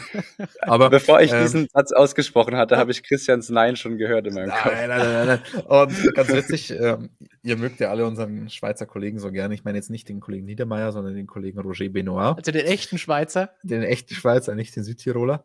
Und vielleicht habt ihr schon mal Videos gesehen, in denen wir mit ihm über Fernando Alonso diskutiert haben. Den hat er da, glaube ich, das ein oder andere Mal auch Stinkstiefel genannt. Und jetzt hat er gerade auf, auf, seiner äh, Website, also auf der Website vom Blick, für die er arbeitet, geschrieben, ist Oscar ein Stinkstiefel? Fragezeichen. da musste ich gerade ein bisschen schmunzeln. Also, hat äh, vielleicht vom Besten gelernt jetzt bei Alpine, wenn er in den Briefings und den Meetings immer mit dabei war. also ich komme darüber irgendwie nicht so hinweg, muss ich ganz ehrlich sagen. Das ist so ein, ein Plot-Twist und so eine richtig extreme Geschichte. Irgendwie, boah, bin schockiert. Selbst in der Formel 1 bin ich schockiert. Jetzt mache ich es ja doch schon ja. ein paar Tage. Das es ist echt spannend, aber sofort auch gestern, als wir drüber gesprochen haben und dann noch über den ganzen Abend hinweg immer wieder Nachrichten hin und her geschickt haben, sobald wieder was Neues passiert ist. Unter anderem, Fun Fact, einmal habe ich gesagt, jetzt wäre eigentlich die Stunde von Luca di Montesemolo. Jetzt hat sie geschlagen. Jetzt könnte er durchsetzen, dass Ferrari mit drei Autos fährt, weil da muss Alpine nur eins einsetzen. Vielleicht lässt sich das ja nächstes Jahr irgendwie machen. Dann hätten wir zumindest das schon mal gerettet und sie müssten keinen neuen Fahrer suchen. Und zum anderen fand ich es durchaus interessant, was ich vorhin schon mal gespoilert habe, dass in der IndyCar vor gut einem halben Monat schon mal exakt das Gleiche passiert ist, dass da nämlich Palou bekannt gegeben hat, oh, ich wechsle von Ganassi zu McLaren. Uh, woher kennen wir diesen Namen? Die auch da ein Team haben und das Team dann sein aktuelles Team vermeldet hat, ja, wir haben noch einen Vertrag mit ihm und ein Quote von ihm drin hatte. Also das haben sie nicht ganz so gut gemacht wie, wie Alpine jetzt. Die haben die, das Zitat rausgelassen. Und da hat dann auch Palou geantwortet und gesagt, ich habe keinen Vertrag dort unterschrieben. Ich fahre für McLaren, ich fahre nicht mehr für dieses Team und ich habe dieses Quote auch nicht autorisiert. Woher kennen wir das Ganze? Tja, ähm, ist es nicht so ein bisschen der FC Barcelona-Weg, wenn wir jetzt wieder die Brücke vom Fußball schlagen, die auch schon öfters mal Spieler dazu gebracht haben, bei ihrem aktuellen Verein zu streiken, um dann äh, zum neuen Team zu kommen? Samuel ist nicht da, das heißt, es wird dich keiner für diese Worte erwürgen. Aber ähm, es ist, es ist interessant. Das, die Fußballbilder funktionieren irgendwie nicht so gut. Ich habe gerade Lob von Dortmund dann bekommen im Chat. Also. der, der weiß, glaube ich, noch nie, was für ein Fan du bist. Aber wird er doch herausfinden. Aber was ich gestern so scherzhaft gesagt habe, ist das jetzt hier der neue McLaren Zach Brown Move, dass man die Fahrer so bekommt? Ja, das wäre schon echt. Ja, das so ist halt das Business. Also natürlich sagt man jetzt äh, ethnisch nicht korrekt oder was auch immer moralisch verwerflich. Äh, ja, aber auf der Strecke schenkt ihr euch doch. Also in der Formel 1 ist niemand da, um Freunde zu finden. Ja, geht, du bist bei dem Team angestellt. Zach Brown wird von McLaren bezahlt, um das Bestmögliche für sein Team rauszuholen. So. Und wenn ich diesen Satz in meinen Job, wenn ich Zach Brown interpretiere, dann würde ich wahrscheinlich genauso handeln. Wenn sich eine Möglichkeit auftut, mein Team in Vorteil zu bringen und dann auch den stärksten Konkurrenten, Stand jetzt, zu schwächen, dann absolut go for it. Also, also nüchtern betrachtet, ja. Ich, ich finde, wenn wir diese Frage beantworten, müssen wir zwei Varianten in das Spiel bringen. Eine Variante ist, es gibt wirklich eine Klausel und die hat man sich einfach zunutze gemacht ja. dann ist es völlig okay und dann ist es auch gut. Also dann ja. aus McLaren-Seite wäre das, wäre das schwach, wenn man es nicht nutzen würde. Also dann ja. ist es gutes Management. Wenn es diese Klausel aber nicht gab und man baggert dann jemanden, der eigentlich fix irgendwo anders drin ist und sorgt für so ein Chaos, dann ist es nicht okay. Ähm, dann finde ich das auch nicht mehr, ja, gut, aber es ist halt Formel 1, es ist hartes aber dann finde ich es einfach nicht okay. Ähm, sonst, wenn es diese Klausel gab, dann Hut ab von McLaren. Wenn nicht, ähm, hätte ich mich in McLaren der letzten Jahre auch ein bisschen getäuscht, muss ich sagen.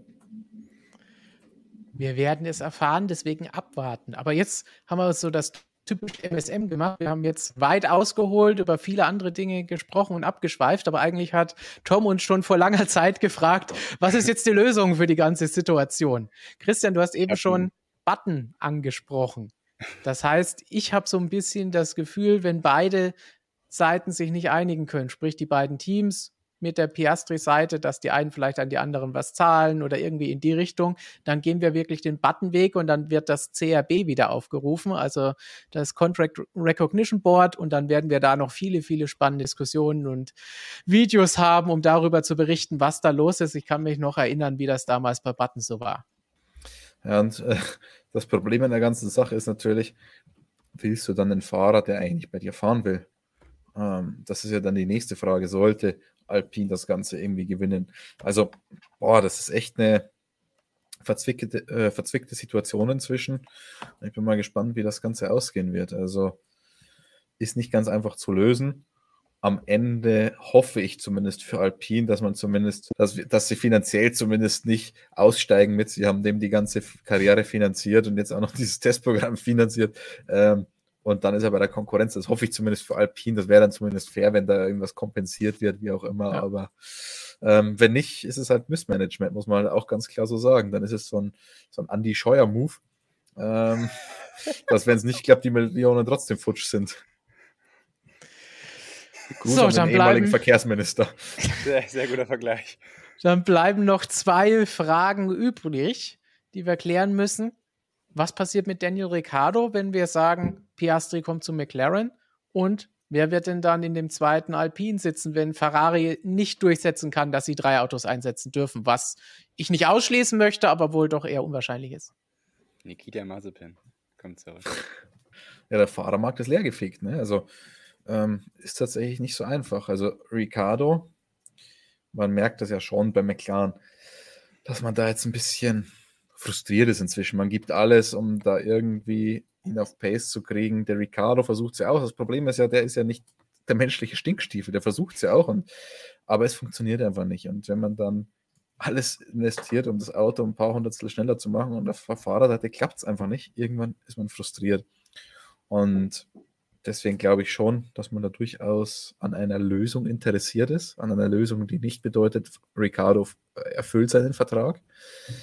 Und das wäre natürlich dann schon eine verrückte Geschichte, wenn der ausgerechnet zu Alpine Renault zurückgeht, nach allem oder nachdem, wie diese Trennung auch vonstatten gegangen ist und nachdem, ähm, was, wie das überhaupt jetzt ausgelöst wurde, das Ganze. Also, das wäre schon echt eine, eine, harte Nummer, aber glaubt man den französischen Kollegen und die Geschichte von der Ricardo-Rückkehr zu Alpine hat der französische Kollege geschrieben, der übrigens auch Ottmar Safnauer ähm, zu Alpine geschrieben hat. Also, das ist ein sehr ähm, guter Kollege, vertrauenswürdige Quelle.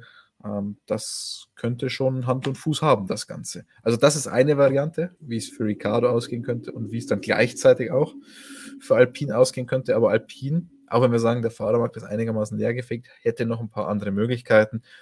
Die Möglichkeit, also klar, Mick Schumacher wäre so eine Möglichkeit. Frage ist, was ist mit seinem Ferrari-Programm? Alles ein riesengroßes Fragezeichen dahinter. Könnte eine Möglichkeit sein. Aber die Option, die ich fast am besten finde, als Alpine ist Nico Hülkenberg. Der kennt das Team. Der ist, steht immer noch gut im Saft, hat er gezeigt, als er eingesprungen ist für Sebastian Vettel bei Aston Martin. Er kennt Ottmar Safnauer bestens, die verstehen sich auch sehr, sehr gut. Ottmar war auf seiner Hochzeit. Ähm, die Bilder hat man gesehen. Also eigentlich wäre das für mich dann als Alpine die einzige richtig, richtig, richtig gute Lösung. Wenn ich mir da jetzt nicht irgendeinen Rookie reinsetzen will, ähm, hole ich mir den Hülk zurück. Finde ich cool.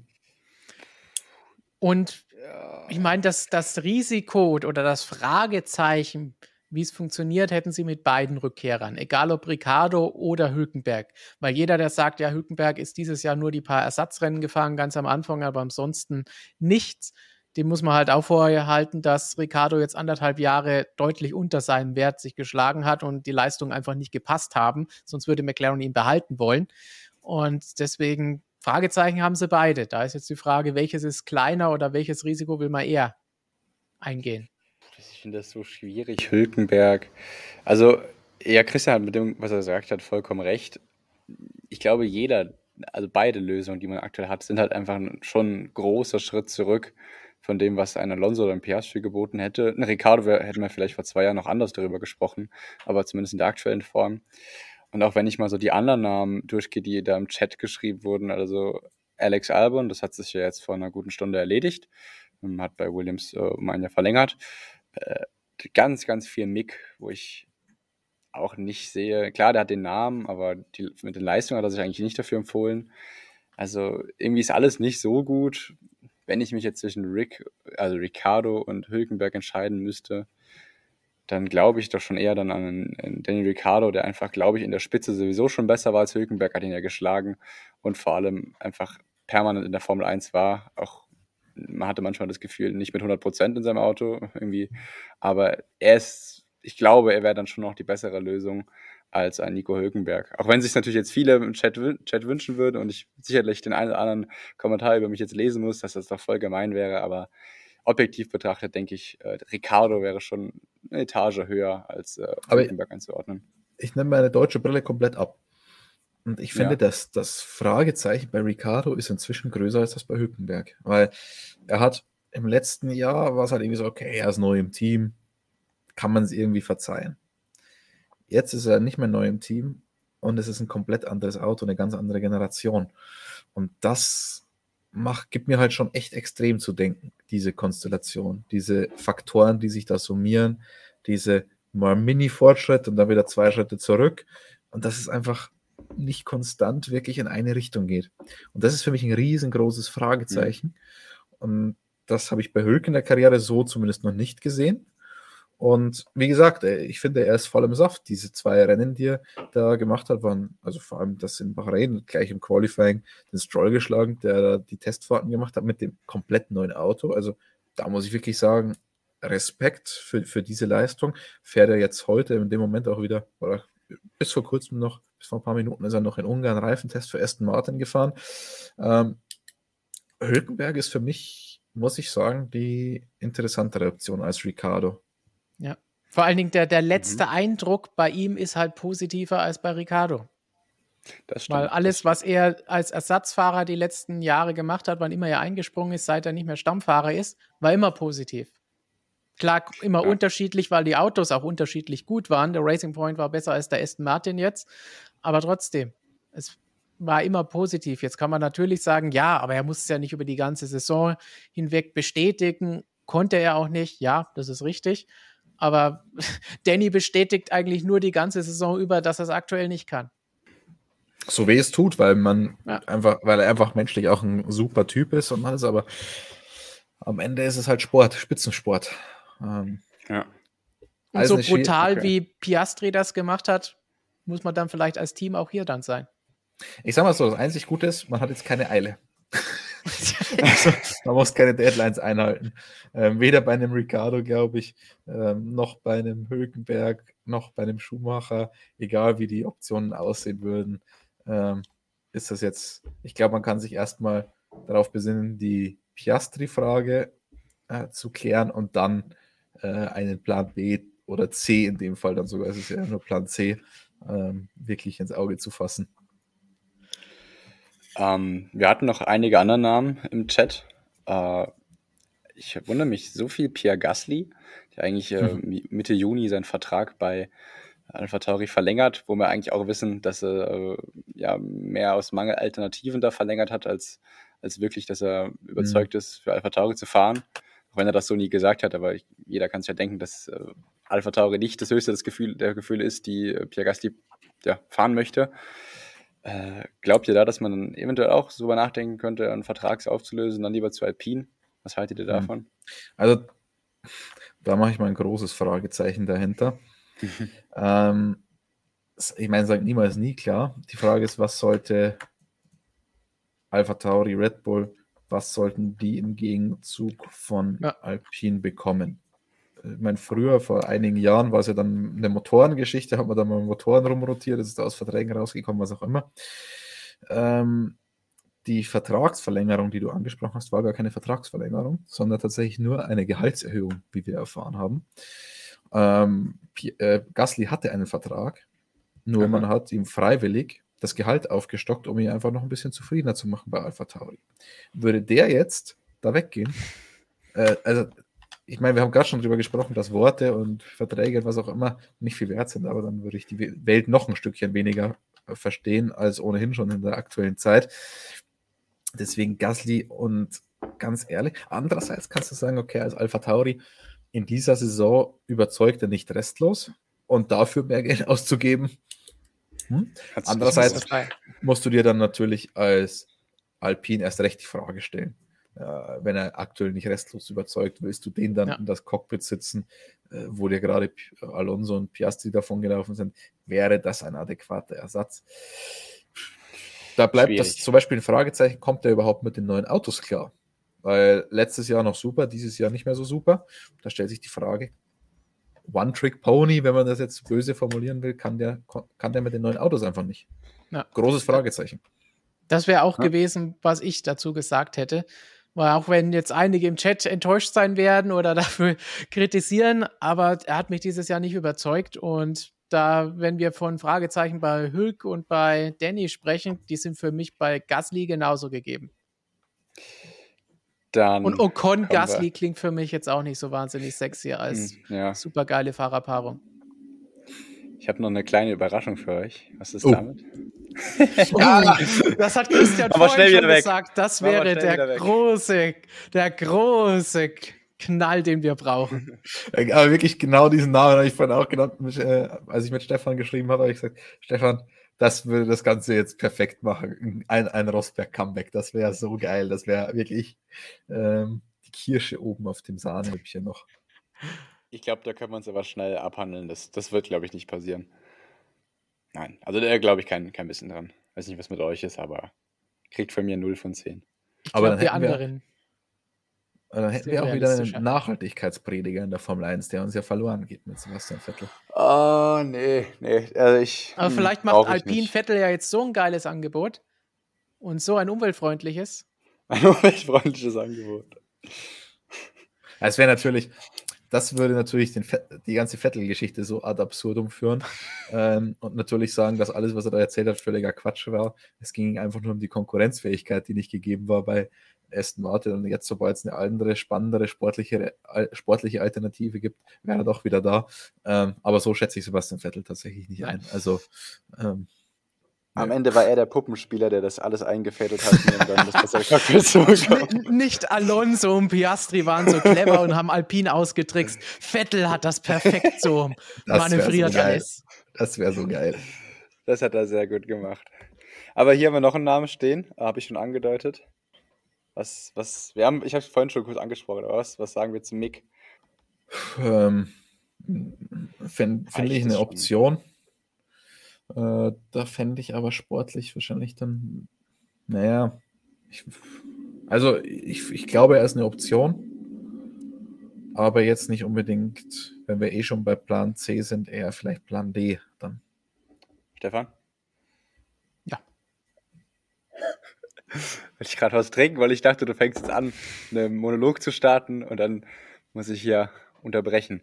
Ja, ich, ich glaube, äh, dass da hm, einfach noch nicht genug da war, um wirklich, äh, wirklich auf dem Niveau zu performen. Das heißt, er hat es eher vom Namen verdient, obwohl da jetzt auch die Frage ist. Ja, das ist aber auch unfair. Das ist auch unfair. Äh, nee, nee, nee, ich meine, ich meine nicht, dass er sich nur wegen dem Namen verdient hat, verstehe mich nicht falsch. Ich sage nur, dass aktuell mehr sein Name überwiegt als noch seine Leistung. Ja? Ähm, also er ist nicht grottenschlecht oder so, er ist auch nicht ultra schlecht oder er ist, ich finde ihn in Ordnung einfach. Bevor mir jetzt hier muss ich aufpassen, bevor mir wieder im Chat einige Kommentare in den Kopf geworfen werden.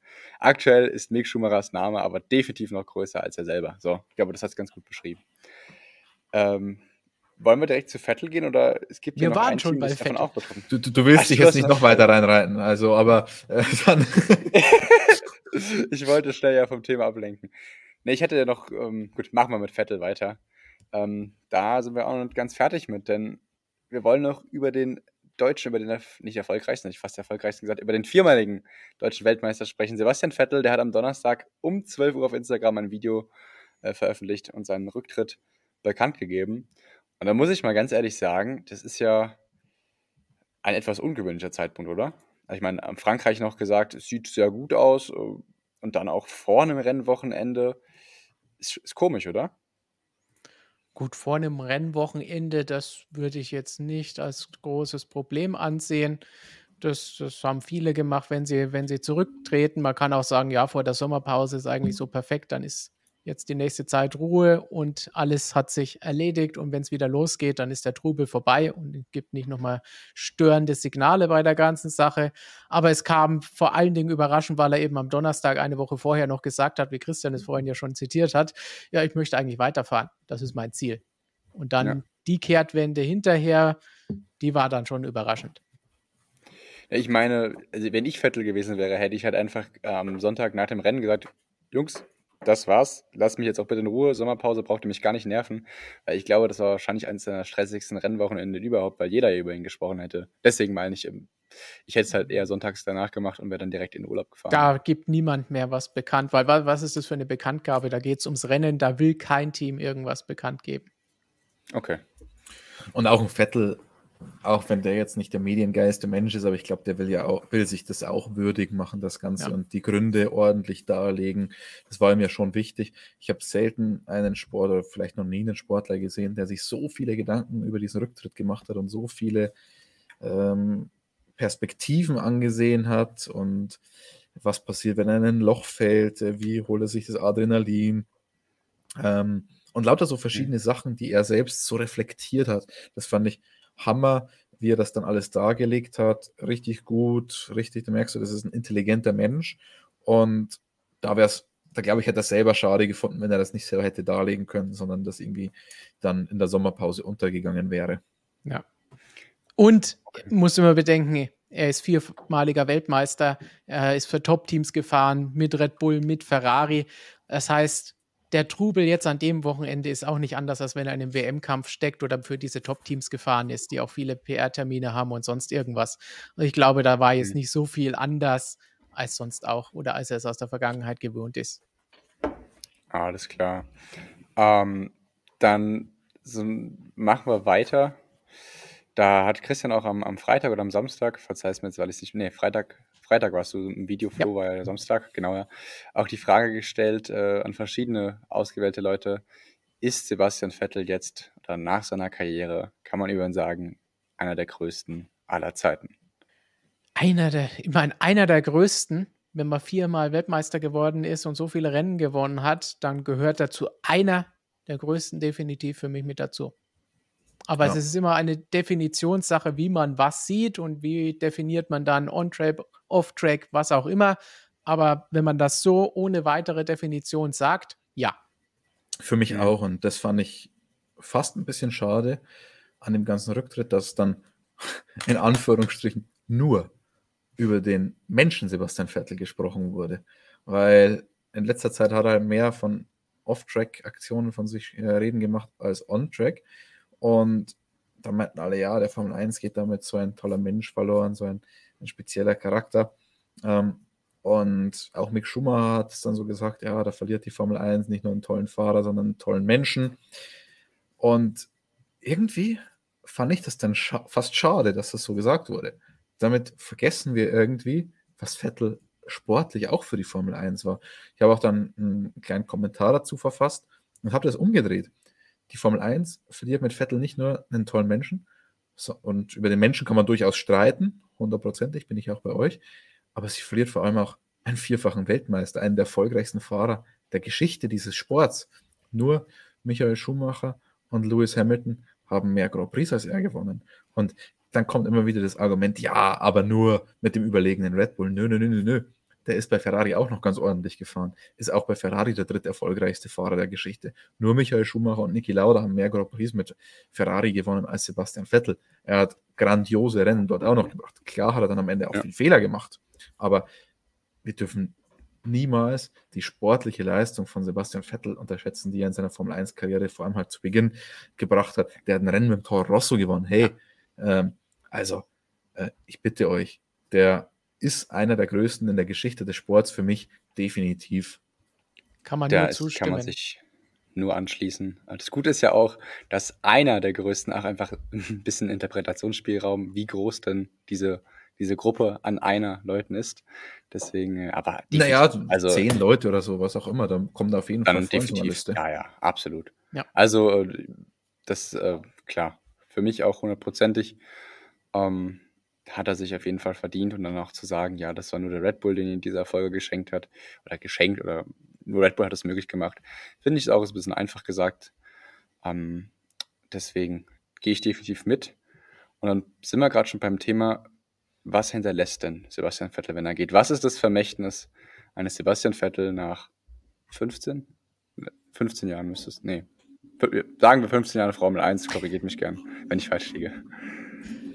Ja, da muss man wahrscheinlich auch wieder unterscheiden. Eins haben wir eben schon genannt, die ganzen sportlichen Erfolge, die ganzen Rennen, die er gefahren ist, bei denen ganz starke Leistungen mit dabei waren, aber eben andererseits auch wie er sich off-track gegeben hat. Und damit ist jetzt nicht gemeint die letzten Jahre, wo er sich ja doch verändert hat und andere Themen ihm wichtiger geworden sind, was auch völlig in Ordnung ist und auch nicht wertend ist, was diese Themen angeht, sondern auch wie er sich gerade am Anfang gegeben hat, wie er noch so dieser Lausbub war, der eigentlich ständig irgendwelche Scherze gemacht hat. Scherze, wie Christian und ich auch gestern mal drüber gesprochen haben, die er teilweise heute nicht mehr machen würde, weil sie vielleicht auch Dingen widersprechen, die er jetzt heute einfach in seinem Weltbild anders sieht. Und das ist völlig normal, dass Menschen sich da weiterentwickeln. Und das wird der Formel 1 schon fehlen. Als Typ wird er der Formel 1 fehlen, auch wenn es manche vielleicht nicht so gerne haben. Aber einerseits der Vettel, der mal einen lustigen Spruch loslässt, der wird uns fehlen. Und andererseits auch der Vettel, der auf der Rennstrecke die Erfolge einholen kann, wenn das Auto gut genug dafür ist. Und auf das, was Christian eben gesagt hat, es ist nicht irgendein Formel 1-Fahrer, der halt jetzt seine Karriere beendet. Und ich möchte jetzt, was weiß ich, Romain Grosjean nicht zu nahe treten. Aber wenn Roman Grosjean sein Karriereende bekannt gibt und aufhört, ist das eine andere Geschichte, als wenn Sebastian Vettel als viermaliger Weltmeister sein Karriereende bekannt gibt und aufhört.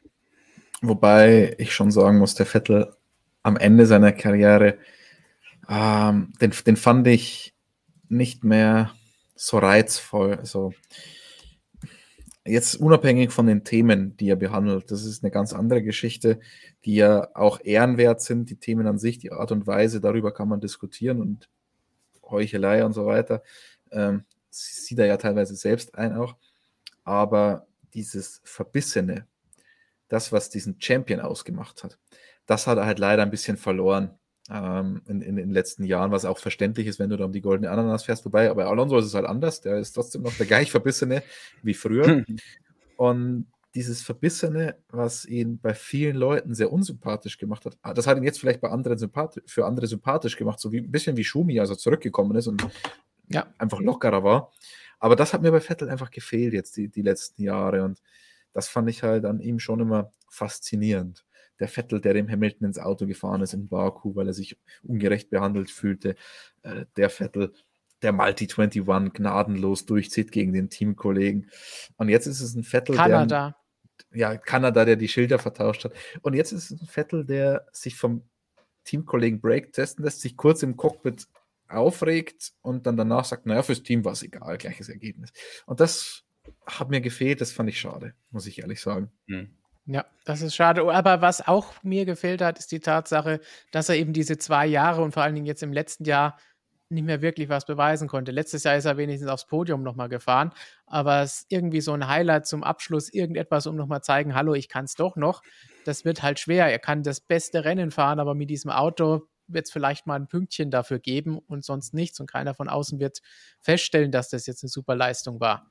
Das ist so ein bisschen schade, weil Vettel hat das ja auch so gesagt an diesem Donnerstag, in diesem wirklich sehr, sehr langen Presserunde, wo er darüber gesprochen hat, warum tritt er zurück. Es gibt viele verschiedene Gründe. Und warum hat er auch damals weitergemacht, als es bei Ferrari zu Ende gegangen ist? Und hat er gesagt, ja, ich wollte mir selber auch nochmal was beweisen, ich wollte was ausprobieren, wollte sehen, ob ich das denn wirklich noch kann.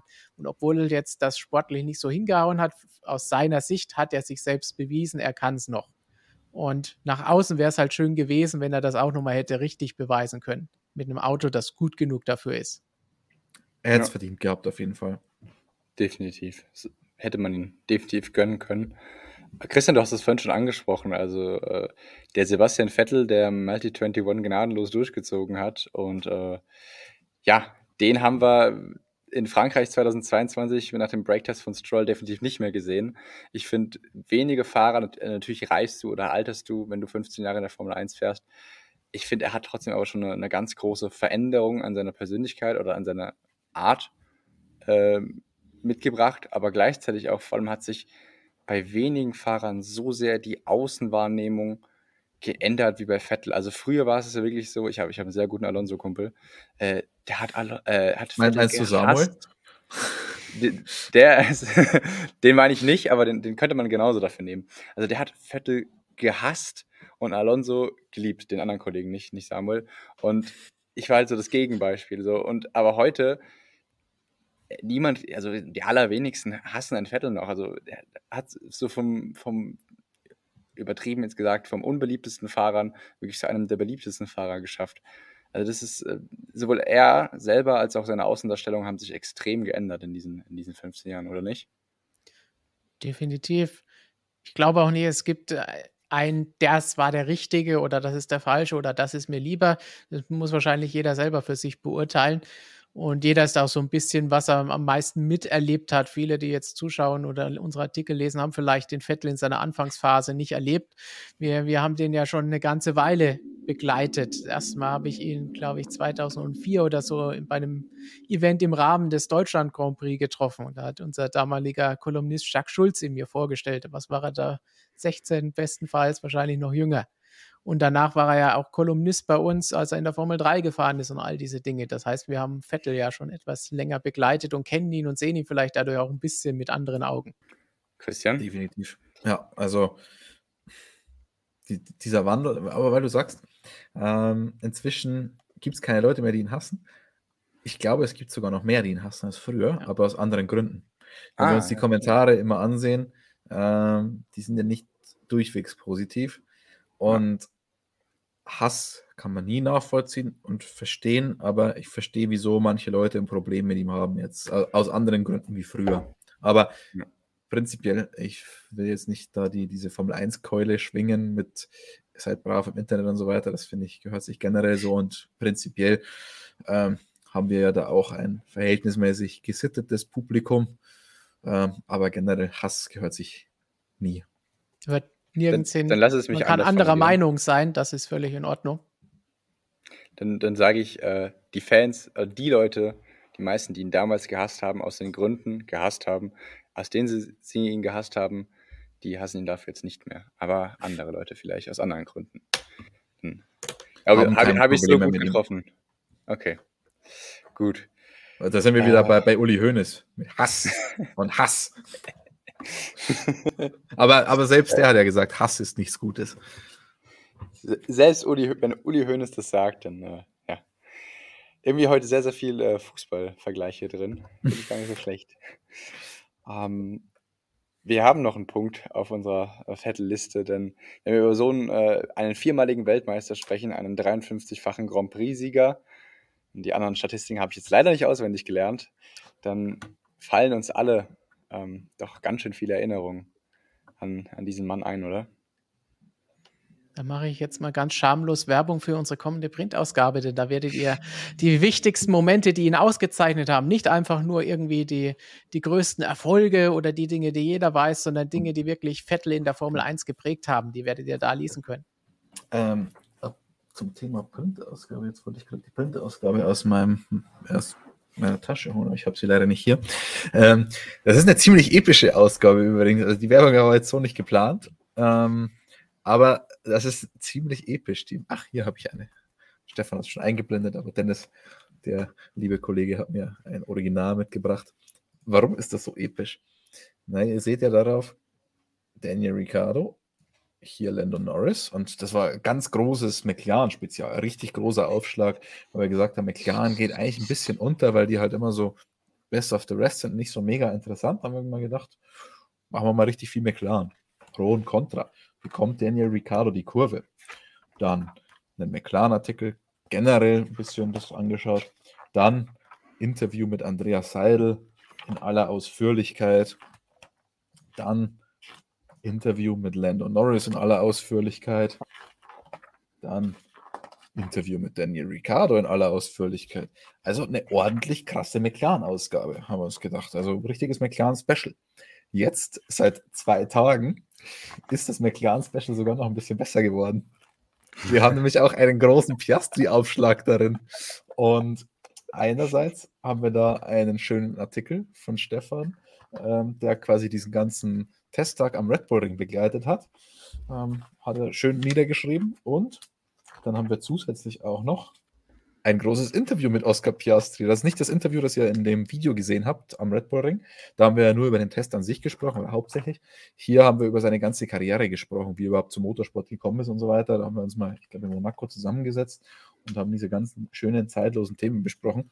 Also, jetzt im Nachhinein ist das eine ziemlich epische McLaren-Ausgabe, muss man sagen. Definitiv.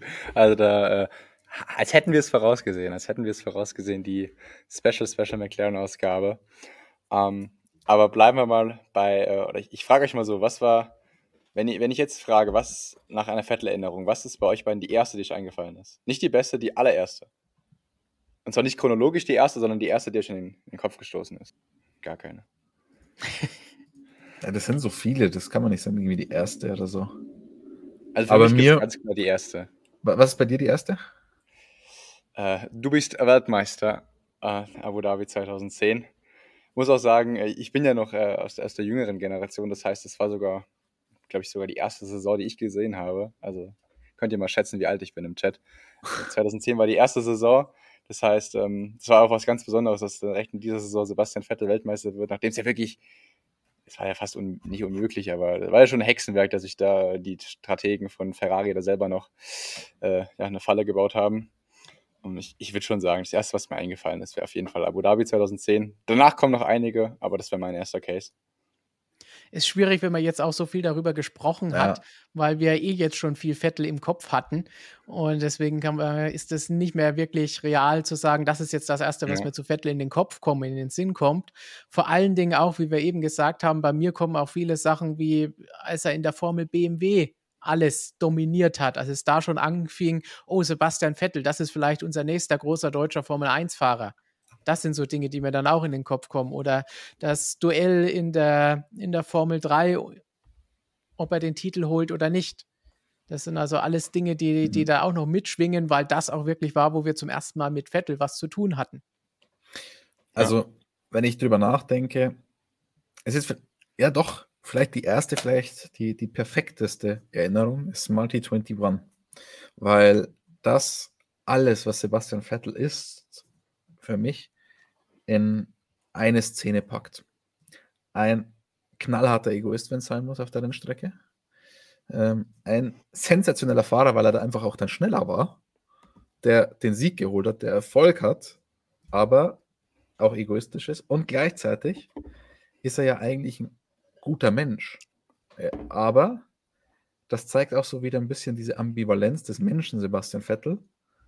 Diese Heuchlerei bei den ganzen Umweltthemen, die er selber ja auch zugibt, dass er manchmal mit zweierlei Maßstäben misst, bei sich und bei anderen. Und dieser tolle Mensch mit dieser tollen Wertevorstellung, die er zweifelsohne hat, in so einem Moment mal über Bord wirft für den Erfolg da, zum damaligen Zeitpunkt. Und deswegen, das finde ich auch faszinierend an der Persönlichkeit Sebastian Vettel, an dem Sportler, an dem Rennfahrer. Und deswegen finde ich das einfach, diese Szene, dieses Rennen charakterisiert für mich irgendwie Sebastian Vettel. Und sowohl positiv als auch negativ. Hm. Finde ich ein sehr guter Case. Eigentlich das gleiche mit Kanada, was wir vorhin schon kurz angesprochen haben. Wobei, gar kann ich mich noch daran erinnern, hinterher habe hab ich auch in den Videos hier bei uns kritisiert, wie er sich danach benommen hat, nicht als er die Schilder umgetauscht hat. Das ist so dieser alte Vettel, von dem wir eben gesprochen haben, dieser Lausbub-Vettel, der eben auch mal dann einen Witz macht, auch wenn ihm in dem Moment vielleicht nicht zum Lachen zumute war. Das war noch in Ordnung, aber wie er danach dann die, die Rennleitung bzw. die Stewards angegangen ist wegen den Strafen und so weiter, das waren Sachen, die waren für mich nicht okay. Aber alles andere da zeigt auch diese, diese Verbissenheit, dieses unbedingt, diesen Siegeswillen. Ja, ich glaube, der ein oder andere, der hätte, wir haben jetzt nur durchweg positive, gut, Stefan kann da nicht unbedingt positiv, aber Christian und ich eher heiß als äh, Erinnerung an ihn genannt, aber ich glaube auch, ich habe es noch nicht im Chat gelesen, vielleicht haben sich manche geschämt, das zu sagen, aber ich glaube, eine ganz große Erinnerung wird auch Deutschland 2018 sein. Also es wird von vielen ja immer als der Bruch in seiner Karriere betitelt. Ich habe ja letzte Woche schon gesagt, dass ich das nicht so sehe, aber das wird von vielen eben so gehandelt. Und ich glaube, dass es auch eine, eine ganz schmerzhafte, aber auch eine ganz große Erinnerung an ihn sein wird ich muss sagen, Mittäter. Wenn ich daran denke, habe ich immer noch Gänsehaut. Weil, also das war, das, dieser Moment hat sich bei mir im Kopf so eingebrannt. Das war so ein krankes Wochenende. Also, boah, das, das, das werde ich nie vergessen. Wie er da ja noch im WM-Kampf war, Hamilton im Qualifying mit dem Problem oh. mit der Nordkurve, Lenk, Lenkungsdefekt, wie auch immer. Ähm, dann das Rennen, dann diese Ferrari-Strategie, die ihn auch ein bisschen in diesen Fehler reingetrieben hat. Und dann dieser Fehler. Und ich war in Hockenheim, leider sind wir schon länger jetzt nicht mehr dort gewesen mit der Formel 1, aber das Media Center ist jetzt nicht eines der schönsten, aber man hat die Fans von draußen schreien gehört. Das ist ja relativ nah dann an, mhm. am Motodrom dran und boah, dann ihn zu sehen, wie fertig er da war, diesen Heimsieg vor Augen, WM-Chancen. Er hätte seine Führung, glaube ich, in der, in der WM ausgebaut mit diesem Sieg. Und am Ende gewinnt Lewis Hamilton. Das war so krass, so schmerzhaft mit anzusehen, aber irgendwie so auch, ja, das, das, die ganze Faszination des Sports in einen Moment, from Hero to Zero, ähm, das, das war brutal. Und dann die Reaktion vom Ferrari-Kommandostand, äh, Maurizio Arrivabene, der ihn da nicht wirklich tröstend in, in, den Arm genommen hat und im PR-Zitat auch noch auf die tolle Leistung von Kimi Räikkönen eingegangen ist, der gezeigt hat, wozu das Auto eigentlich fähig war. Also das war, boah, dies, dies, dieses Rennen werde ich nie vergessen. Und ähm, ich habe dann die, das Jahr drauf auch noch ein paar Fans getroffen auf dem Campingplatz. Da haben wir einfach mal Fans interviewt, wollten Stimmen hören. Und da waren ein paar Jungs dabei, die hatten dieses DHL-Schild, in das Vettel reingekracht ist. Und dann kamen diese ganzen Erinnerungen so auf. Und ach, das, das, also das ist ein Wochenende, äh, ein Moment, den werde ich nie vergessen. Und ich bin aber schon auch dabei, dass das was mit ihm angestellt hat oder in ihm angestellt. Lustiger Funfact an dieser Stelle. Mein äh, besagter Alonso-Kumpel, von dem ich vorhin erzählt hatte, der hatte an diesem Rennwochenende Karten genau in dieser Kurve. Und wie du gesagt hast, da haben einige Menschen geschrien. Ich kann dir garantieren, mein Kollege hat auf jeden Fall aus Freude geschrien. Am, am Rande.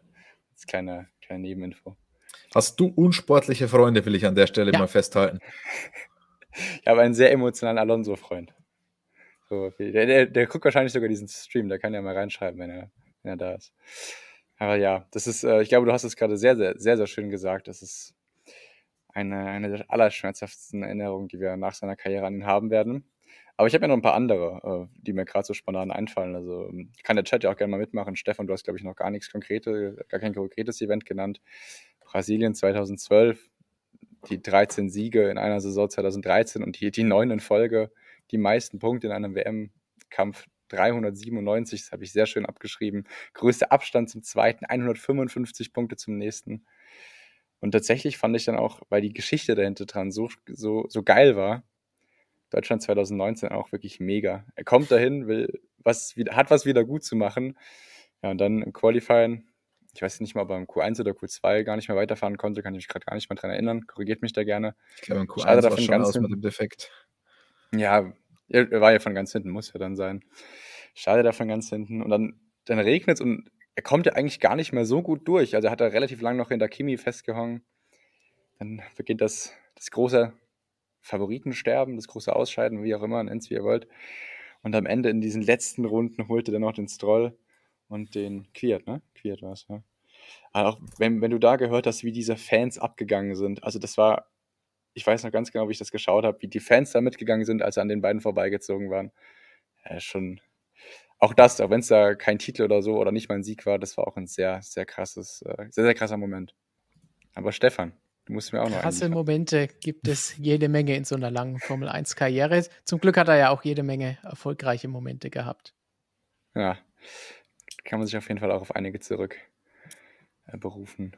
Gut, so viel der Durchgang durch die ganzen chaotischen Momente der letzten Tage und Woche seit Donnerstag, was wir erlebt haben. Aber ihr habt uns auch noch jede Menge Fragen gestellt, die wir natürlich jetzt auch noch mal schnell einen Blick drauf werfen wollen, was denn da so alles reingekommen ist. Und da fangen wir doch mal an, erstmal mit einer Begrüßung vom Professor Dr. Racer.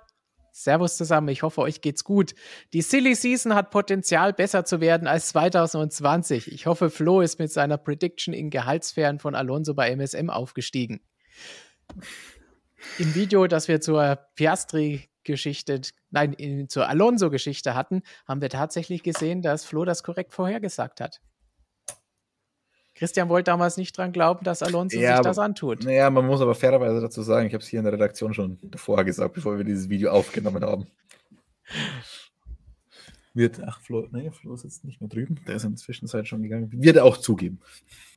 Dann von Steffen, vielen Dank für die Frage und die Unterstützung, damit wir euch weiterhin hoffentlich spannende Videos wie dieses hier bieten können. Hey MSN, MSM bitte. Danke, dass ihr mit uns über das doch sehr interessante Karussell redet. Für mich persönlich das Schönste ist, Punkt, Punkt, Punkt, Punkt, Vettel hat erkannt, dass es Zeit ist zu gehen. Weiter so, ihr macht das gut. Das heißt, wir sollen noch nicht gehen, seiner Meinung nach. Das ist ein Punkt, den wir vorhin bei der Vettel-Diskussion ausgelassen haben. Vielleicht können wir den dann jetzt nochmal beleuchten. Was ist denn der richtige ja. Zeitpunkt für Vettel zu gehen? Ah, oh, das ist eine schwierige Frage jetzt. Jetzt hast du mich groß gemacht. Jetzt, ich dachte, Christian kann mich irgendwie retten. Jetzt muss ich, jetzt muss ich ja war es der richtige Zeitpunkt? Ich glaube, eigentlich kann die Frage nur Sebastian Vettel selber beantworten. Für mich, wenn du beim Frankreich Grand Prix sagst, es sieht gut aus und zwischenzeitlich bei den Rennen war er in Interviews auch nochmal deutlich besser gelaunt und dann kommt es schon recht überraschend, dieses ich mache doch nicht weiter, hat sich das für mich, das hat er auch selber eingestanden, äh, sehr nach einem Mann angehört, der unfassbar mit sich selber gerungen hat, ob er das jetzt machen soll oder nicht.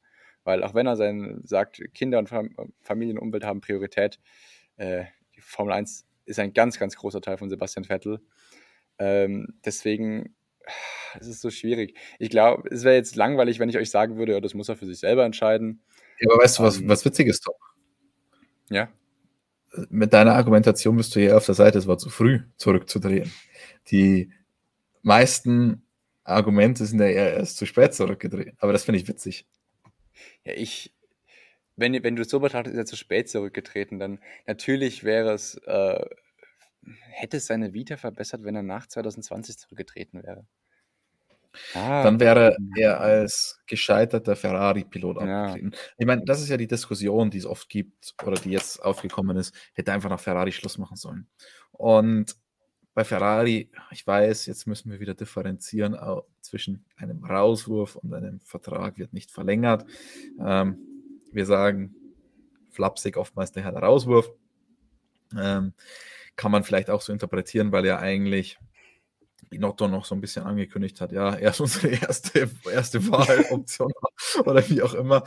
Ähm, hm, also, das hätte, ich, ich weiß nicht, ob, ob das so perfekt gewesen wäre, weil dann wäre es einfach nur der gescheiterte Ferrari-Pilot in die Geschichte eingegangen. Und also, ich verstehe, wie man der Meinung sein kann, weil jetzt war es halt ergebnistechnisch einfach nicht so spannend. Aber er hat schon noch gezeigt, dass er einen Stroll schlagen kann, zumindest und dass er schon noch mithalten kann. Und er ist ja dann auch noch aufs Podium gefahren.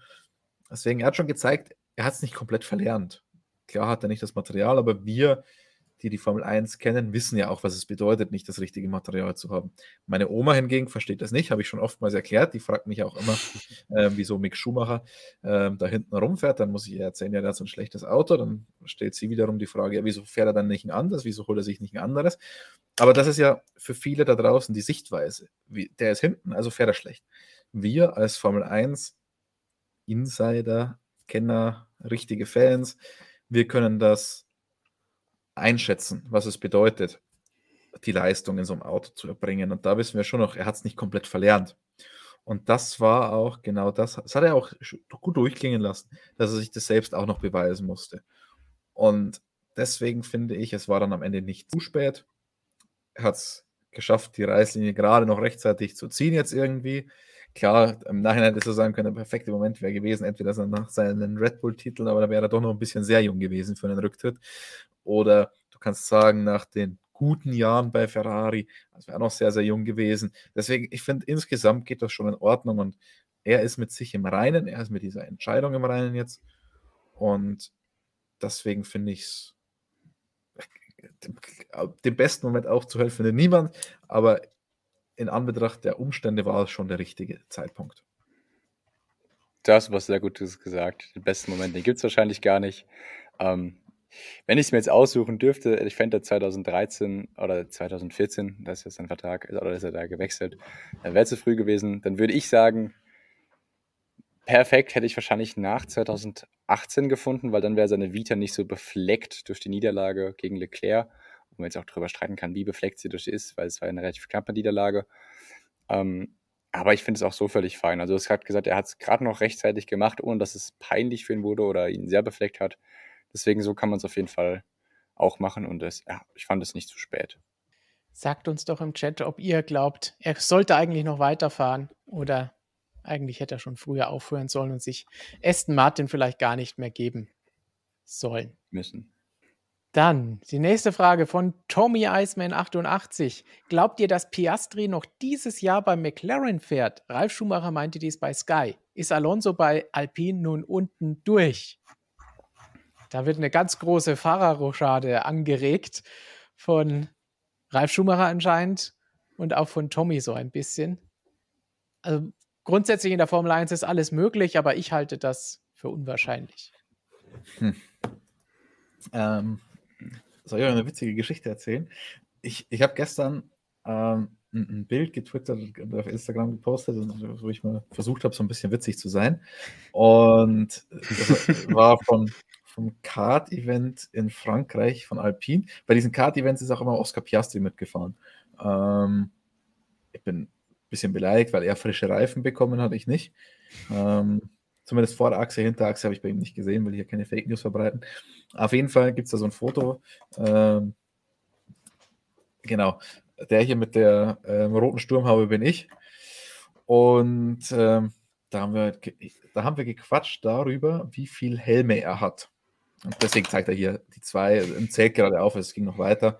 Ähm, und dann hat er da auch erzählt, dass er noch neben denen, die er für Alpine hat und so weiter, hat er noch einen neutraleren für Einsätze, wenn er irgendwo anders gebraucht wird.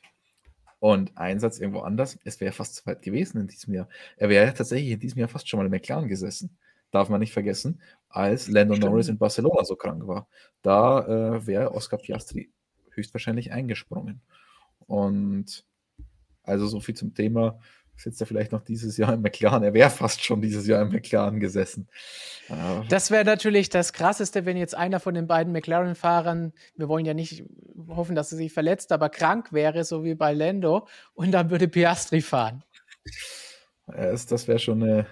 Aber ich sag, ich glaube, dann dürfte er nicht. Das wird, diese Freigabe würde ihm dann wahrscheinlich Alpine nicht erteilen, weil aktuell ist er ja schon noch bei Alpine unter Vertrag und ich nehmen wir mal an, der ist wasserdicht, außer da steht irgendwer drinnen, Alpine muss ihn freigeben, wenn er irgendwo Formel 1 fahren könnte. Kann auch sein, keine Ahnung, aber mhm. wenn ich dann Alpine wäre, würde ich es äh, zu verhindern versuchen. Aber wenn ich Alpine wäre und bei mir würde jetzt ein Alonso oder ein Ocon für, Ocon, Ocon für ein Rennen ausfallen äh, und tatsächlich, wenn der jetzt tatsächlich zu McLaren geht, ich würde äh, den nicht mehr in mein Auto setzen und mir gar nicht erst die Möglichkeit bieten.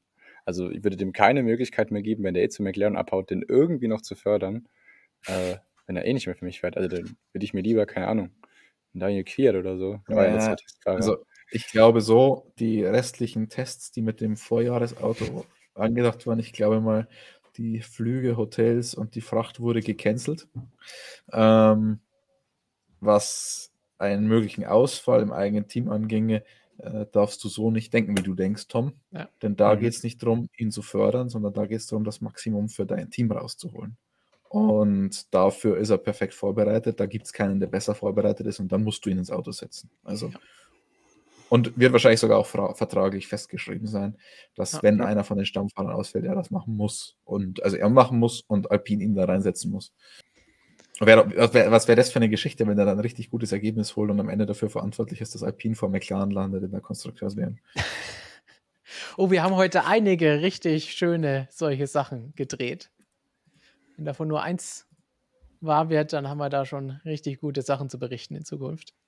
So, Professor Dr. Racer auch noch zum Thema Piastri. Mich hat es echt gewundert, dass Piastri da einfach so einen Post setzen kann, darf. Ich kenne das eigentlich so, wenn ein Team so viel Geld investiert, dass ein Fahrer damit auch automatisch gebunden ist. Das ist genau die offene Frage, wo wir vorhin gesagt haben, man muss eigentlich immer zwei Varianten sich anschauen bei dieser Sache, wenn wir darüber diskutieren. Die eine ist, Alpine hat mit den vertraglichen Aussagen recht, die andere ist, Piastri und McLaren haben recht. Wobei sich ja diesbezüglich McLaren gar nicht äußert. Richtig. ähm, Oder das äh, aufnehmende Team, das es wohl im Hintergrund geben muss, weil sonst wäre die Entscheidung wirklich schwer zu verstehen. Das hat recht. Ja, also ich meine, der Tweet an sich, dem kannst du ihm natürlich nicht verbieten. Du kannst ihm ja auch nicht vertraglich festschreiben. Er darf sich nur äußern, öffentlich, wenn er das zuvor abgestimmt hat und so weiter, machen Rennfahrer normalerweise, um keine Probleme zu bekommen. In dem Fall waren die Probleme ja schon da. Und er hat das aus seiner Sicht klargestellt. Wobei ich auch da nicht weiß, ob das so klug war. Aber hätte einfach gar nichts gemacht, hätte es auch nichts geändert an der, an der ja. juristischen Sache. Und sollte er als Verlierer aus diesem Ganzen hervorgehen, weiß man ja nicht, keine Ahnung, dann ist er in der, in einer komischen Situation, wenn er dann für Alpine fahren muss. Also manchmal ist es, glaube ich, besser zu schweigen. Das gilt für viele Situationen und viele Leute, würde ich jetzt einfach mal sagen. Wird selten berücksichtigt. Aber Cold Gamers hat eine Frage, nachdem Christian, du hast vorhin Nico Hülkenberg so gut ins Spiel gebracht und ins Gespräch gebracht. Will der Hulk überhaupt zurück in ein Vollzeit-Cockpit? Gute Frage. Ist er aktuell Experte bei Servus TV? Ist da nicht immer an der Strecke, sondern spart sich manchmal die weite Anreise und macht das dann aus Salzburg. Ab und zu ist er auch schon noch an der Strecke, ist auch immer schön, ihn zu sehen.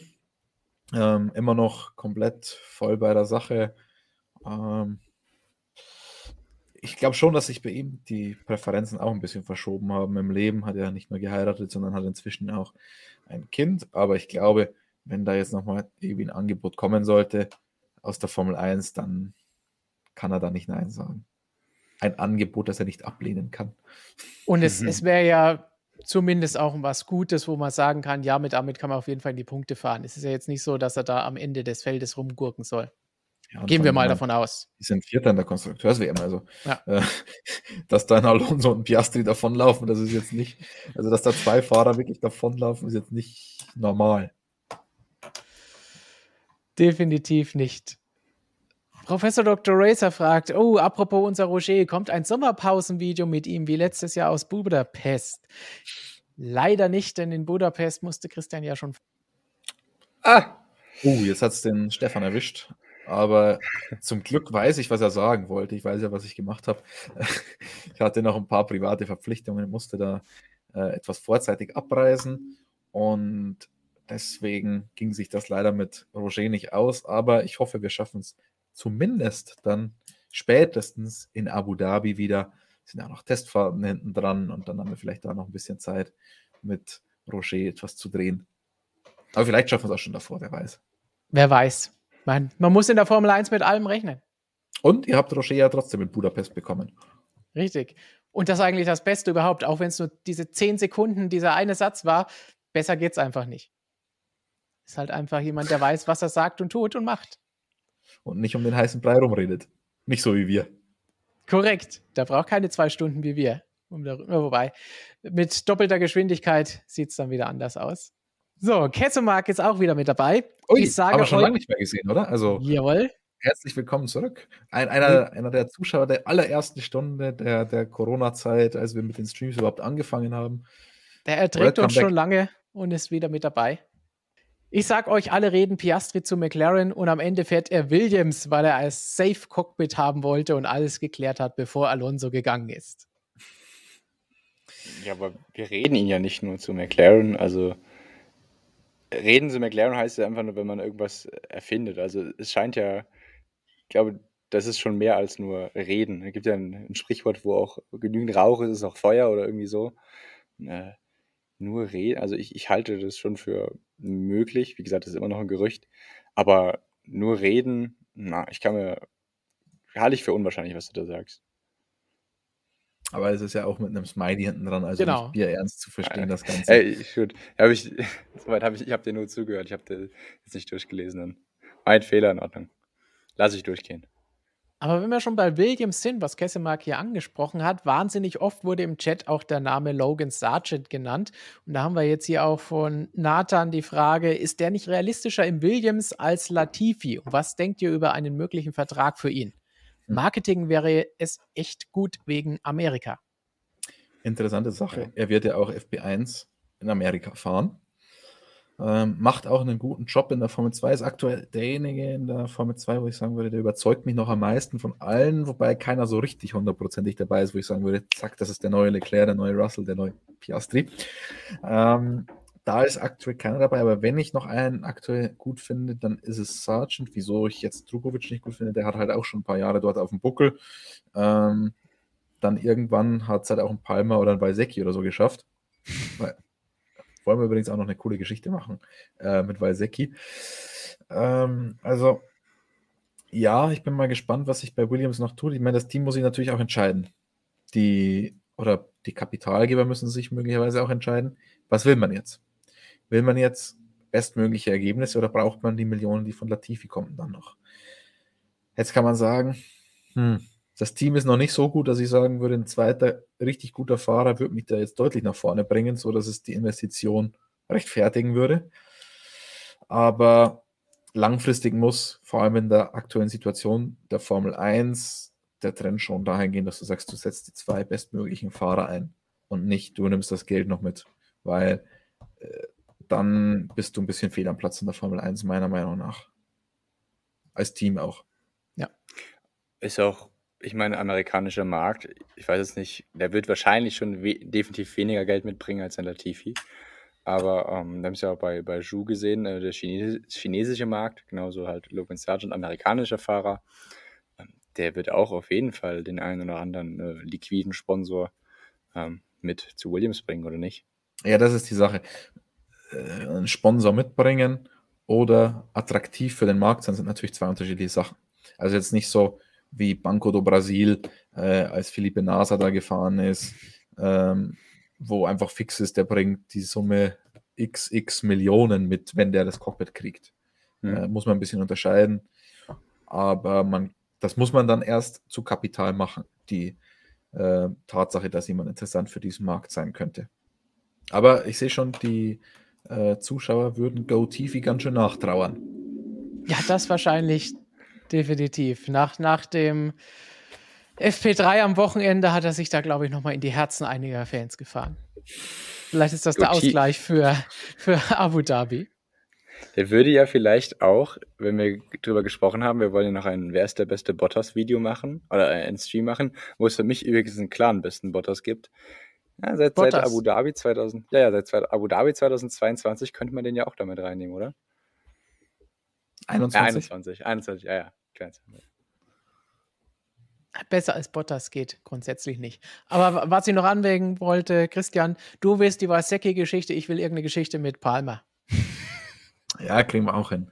Ähm, aber Wasecki ist halt dieses Jahr zehn Jahre her nach seinem Meistertitel und das ist ja schon eine witzige Figur. Also an sich ist er einfach ein witziger Typ, aber auch wie er aussieht, es sieht jetzt nicht so aus, als hätte der okay, inzwischen sind es doch zehn Jahre her, aber ich weiß noch, als der angefangen hat als Experte, da sah er nicht so aus, als wäre der vor wenigen Jahren noch äh, GP2-Champion geworden. Und die Geschichte finde ich witzig. Ich weiß nicht, ob es so viele Leute interessiert, aber ich glaube, das wäre eine schöne Hintergrundgeschichte mal fürs Magazin. Könnt ihr ja gerne mal schreiben, ob euch sowas interessiert, ob ihr den überhaupt noch kennt. Ihr seid ja viele Junge da dabei, die haben vor zehn Jahren höchstwahrscheinlich noch keine GP2 geguckt. GP2 kennt nur Fernando Alonso sich perfekt mit aus. Aber schreibt es gerne in die Kommentare, ob euch sowas interessiert, so eine Hintergrundgeschichte. Hempi hat gefragt, was denkt ihr, warum hat Alpine ihren Tweet immer noch nicht gelöscht? Wahrscheinlich die, die Bekanntgabe von Piastri gestern gemeint. Macht das Ganze noch lächerlicher oder hoffen die sich noch was davon? Ich sag's anders, wenn sie das Ding jetzt löschen würden, das wäre lächerlich. Ja, Weil sie haben die Pressemitteilung in die Welt rausgehauen, sie haben das Ding getweetet, auf ihre Website gepackt. Wenn die das jetzt runternehmen, dann ist es ja ein Schuldeingeständnis und zu sagen, ah ja, was wir da gemacht haben, ist Käse. Wir haben vorhin schon gesagt, dass das Ganze wie ein Verzweiflungsmove ausgesehen hat und es meiner Meinung nach auch ist. Aber wenn sie das jetzt noch machen, dann ist die Verzweiflung komplett zerflossen, dann ist ja gar nichts mehr übrig. Ja, definitiv. Also das würde jetzt auch keinen Sinn mehr machen. Nee. Ja. Das Kind ist in den Brunnen gefallen und jetzt müssen sie damit leben und dazu stehen, was sie da gemacht haben. Wobei mich da die Entscheidungsfindung interessieren würde. Wer hat gesagt, oder wie, wie, wie ist dieser Prozess abgelaufen? Ähm, war das so ein reiner äh, Frustrationsmove, zu sagen, jetzt drücken wir es ihm noch rein, oder hatte das rechtliche Gründe, um zu sagen, ja, wir haben ihm ja dieses Cockpit auch garantiert, wir stehen dazu und so. Ähm, wer ist da im Team auf die Idee gekommen? Wer musste das dann ausführen? Äh, würde mich interessieren, wie das, wie das zustande gekommen ist. Kessemark hat nochmal nachgelegt. Und zwar aber mal Spaß beiseite. Meine Cockpit-Predictions für nächstes Jahr: Piastri zu McLaren, Ricardo zu Alpine. Der Rest bleibt, wie er aktuell ist, beziehungsweise für nächstes Jahr schon fix ist. Das würde ich jetzt mal hier so als die Safe-Variante bezeichnen, oder? Aber fix ist nix. In der Formel 1 nicht. Würdet ja, ihr das so unterschreiben? Es wackelt ja dann eigentlich nur noch ein Latifi, oder was es wackelt, ist unklar, und ein, ein Ju. Ich sag mal, ja, ist schon relativ wahrscheinlich. Also, ja. Ich würde, ich hätte schon nochmal Lust auf einen anderen zweiten, vielleicht einen Fahrer, der etwas begabter ist als Nico Latifi bei Williams. Aber ähm, ist schon auf jeden Fall schon eine realistische These, die er aufstellt ich würde jetzt Christian Zülkenberg Plädoyer als die etwas gewagtere Variante einstufen als das hier. Ja. Aber ich glaube, das ist das, was ich eher sehen möchte. Ja, Auch wenn das genau. schade wäre, wenn wir Danny dann nicht mehr in der Formel 1 hätten. Ja, definitiv. Aber so einen Danny wie die letzten ja. anderthalb Jahre wollen wir dann halt irgendwie auch nicht sehen. Also ja. das, das tut einem ja auch weh, weil er halt im Gegensatz zu manchen anderen Piloten einfach ein netter Kerl ist. Und es ist fast schon körperlich weh tut, ihn so zu sehen. Und ja. das, das Krasse ist, diese Medienrunden, die es dann gibt, am zum Beispiel Samstagabend macht der McLaren super, richtig gute Zugänglichkeit wieder nach Covid, macht richtige Medienrunden, setzt Andreas Seidel, beide Fahrer hin und da können wir immer Fragen stellen, wie wir wollen. Ähm, und dann sitzen da Danny Ricciardo und Landon Norris links und rechts von Andrea Seidel. Und du weißt halt, wenn Daniel Ricciardo eine Frage gestellt bekommt, dann ist es halt immer eine Katastrophenfrage. Also, das, das, also was heißt eine Katastrophenfrage? Aber das ist halt, es gibt halt keine positiven Fragen sportlich zu stellen. Und dann tut er das schon weh und der Ricardo ist auch noch so ein netter Mensch, der will nicht sagen, dass ihn das inzwischen auch richtig ankotzt, sondern der antwortet dann auch nett und versucht das halt irgendwie nett zu verpacken. Aber du weißt ja, es fällt ihm nicht leicht und es tut ihm auch weh. Und also es ist echt teilweise schwer mit anzusehen, wenn man da ein bisschen, wenn man ein empathischer Mensch ist. Ich weiß nicht, ob es der Kessemarkt genauso geht mit Blick auf Nicolas Latifi, weil er sagt, Go Tifi muss bleiben, irgendwie zu cool, der Typ. so sind die unterschiedlichen Meinungen. Dann ganz wichtig noch von Julius, der sich geäußert hat, Dan Ticktum für noch mehr Drama in die Formel 1. Das wäre doch auch mal was. Hm, vielleicht ist Teamkollege von Alonso. nee, bei, bei Stroll. Setzt den in den ersten Martin. Also, TikTok ist so vom Eskalationsgrad her, glaube ich, ungefähr auf Alonso-Niveau. Also, wir haben vorhin von Explosionsgefahr gesprochen, das wäre jetzt Explosionsgarantie. Ja, definitiv. Die zwei. Die Axt im Formel 2 Wald. Also der, ja, ähm, das wäre schon echt eine interessante Fahrerpaarung. Alonso und Ticktim. Fast schon schade, dass wir das nicht mal für eine Saison oder so geboten bekommen. Ich glaube, da wäre zumindest für uns, für uns Journalisten, die dann drüber schreiben dürfen. Ich glaube, wir hätten in der Redaktion eine Menge Spaß, Christian. Nach, eine, nach so einem Rennen wie Frankreich, wenn da ein, ein Ticktim oder ein Alonso, äh, wenn das den beiden passiert wäre mit dem Breaktest. Das hätte ich mir schon gern angehört, die Medienrunde danach. Gut, ein bisschen für Action sorgt auch Jan. Oh, was, was war das? Das war mein Fehler. Ich bin versehentlich von drauf gekommen. Dann gehen wir weiter mit Jan, denn der will auch noch so ein bisschen Drama haben. Er meint nämlich, meint er, es könnte bei Honda und Porsche noch Trouble mit Red Bull geben, mit zwischen den Stühlen. Ähm, war durchaus eine Möglichkeit, aber ich glaube, jetzt hat man ein finales Agreement gefunden. Äh, es gab ja auch gestern erst die Verkündung, dass Honda offiziell auch noch bis Ende 2025 die Motoren an Red Bull liefern wird. Das war ja immer so eine Sache. Red Bull wollte eigentlich die Motoren in eigener Regie bauen und einsetzen in Milton Keynes. Dort ist ja jetzt Red Bull Powertrains entstanden. Und da gab es eigentlich eine Vereinbarung zwischen Honda und Red Bull Powertrains, dass man die IP übernehmen kann, also das heißt, die ganzen Pläne und so weiter kriegt. Motoren werden ja nicht mehr weiterentwickelt, sind ja eingefroren. Und den Honda-Motor da quasi eins zu eins kopieren darf. Also keine China-Kopie, sondern eine England-Kopie des japanischen Triebwerks. Ähm, das war der eigentliche Plan. Diesen Plan gibt es jetzt nicht mehr, sondern die Motoren werden bis Ende 2025 in Sakura von Honda hergestellt. Und das hat einen Grund. Denn 2026 gibt es ja das neue Reglement. Dann will Red Bull Powertrains als neuer Hersteller einsteigen mit einem eigenen Aggregat zusammen mit Porsche. Und als neuer Hersteller kriegt man eben so ein paar Zugeständnisse wie höheren Budget Cap, der schon ab 2023 gilt für die Entwicklung der Motoren und mehr Prüfstandszeit. Hätte Red Bull Powertrains jetzt den Motor schon selbst gebaut, auch wenn man nur die Pläne übernommen hätte, hätte es da sicherlich Streit gegeben. Und deswegen ist jetzt diese Frage ein für alle Mal geklärt. Ja, das war auch eine Sache letzte Woche, nachdem diese Bekanntgabe gekommen ist oder diese Verlautbarung aus Marokko gekommen ist, habe ich mir ja auch mal so ein bisschen wieder die, die Jahresberichte und die ganzen Sachen aus Großbritannien reingezogen von den verschiedenen unterschiedlichen Unternehmen, äh, die Red Bull für die Formel 1 hat, weil das ist ja nicht einfach nur Red Bull und fertig, sondern das sind ja deutlich unterschiedliche Sachen, durch die Christian sich schon immer bei den Bilanzen durchgewühlt hat, wenn es auch um Budget Cap, um Budgetgrößen, um was da so alles angegeben wird, geht. Und da haben wir einmal Red Bull Racing, ja, das kennen wir. Red Bull Powertrains, das letztes Jahr erst gegründet wurde.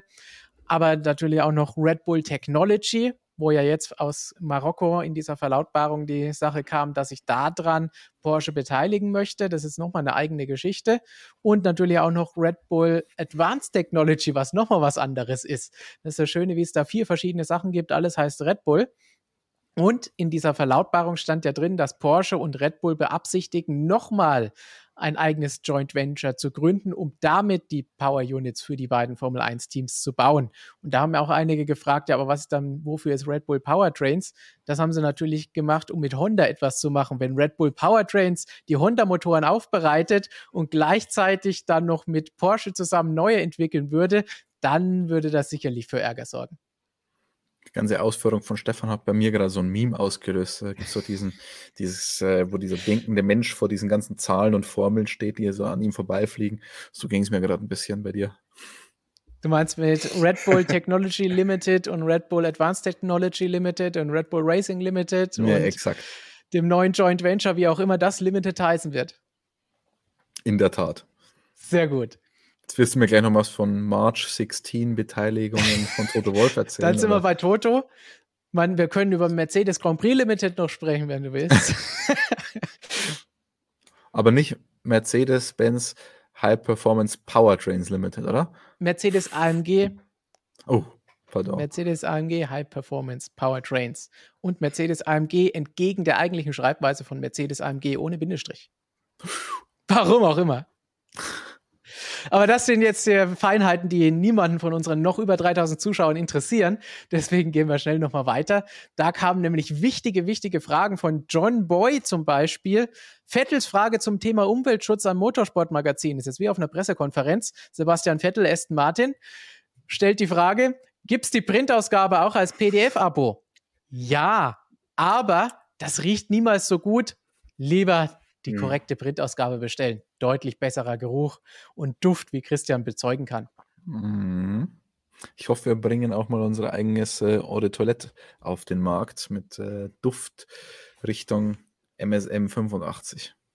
Die MSM Collection ist in Arbeit. Die MSM Collection. Und wenn wir schon beim Abos verkaufen sind, vorhin haben wir schon für das Heft geworben. Pachanga fragt, wie viele Abos braucht es eigentlich, bis Christian sich den Bart abrasiert? Entweder Printabos oder hier auf dem YouTube-Kanal.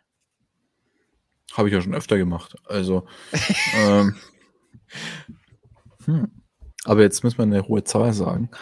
ich sag mal so. 200.000 knacken, reicht das schon? Aber das Schöne ist, man kann sich ja den Baden mehrfach abrasieren. Ich sag mal, bei 200.000 mache ich es, bei 225.000, bei 250.000, bei eben 25.000.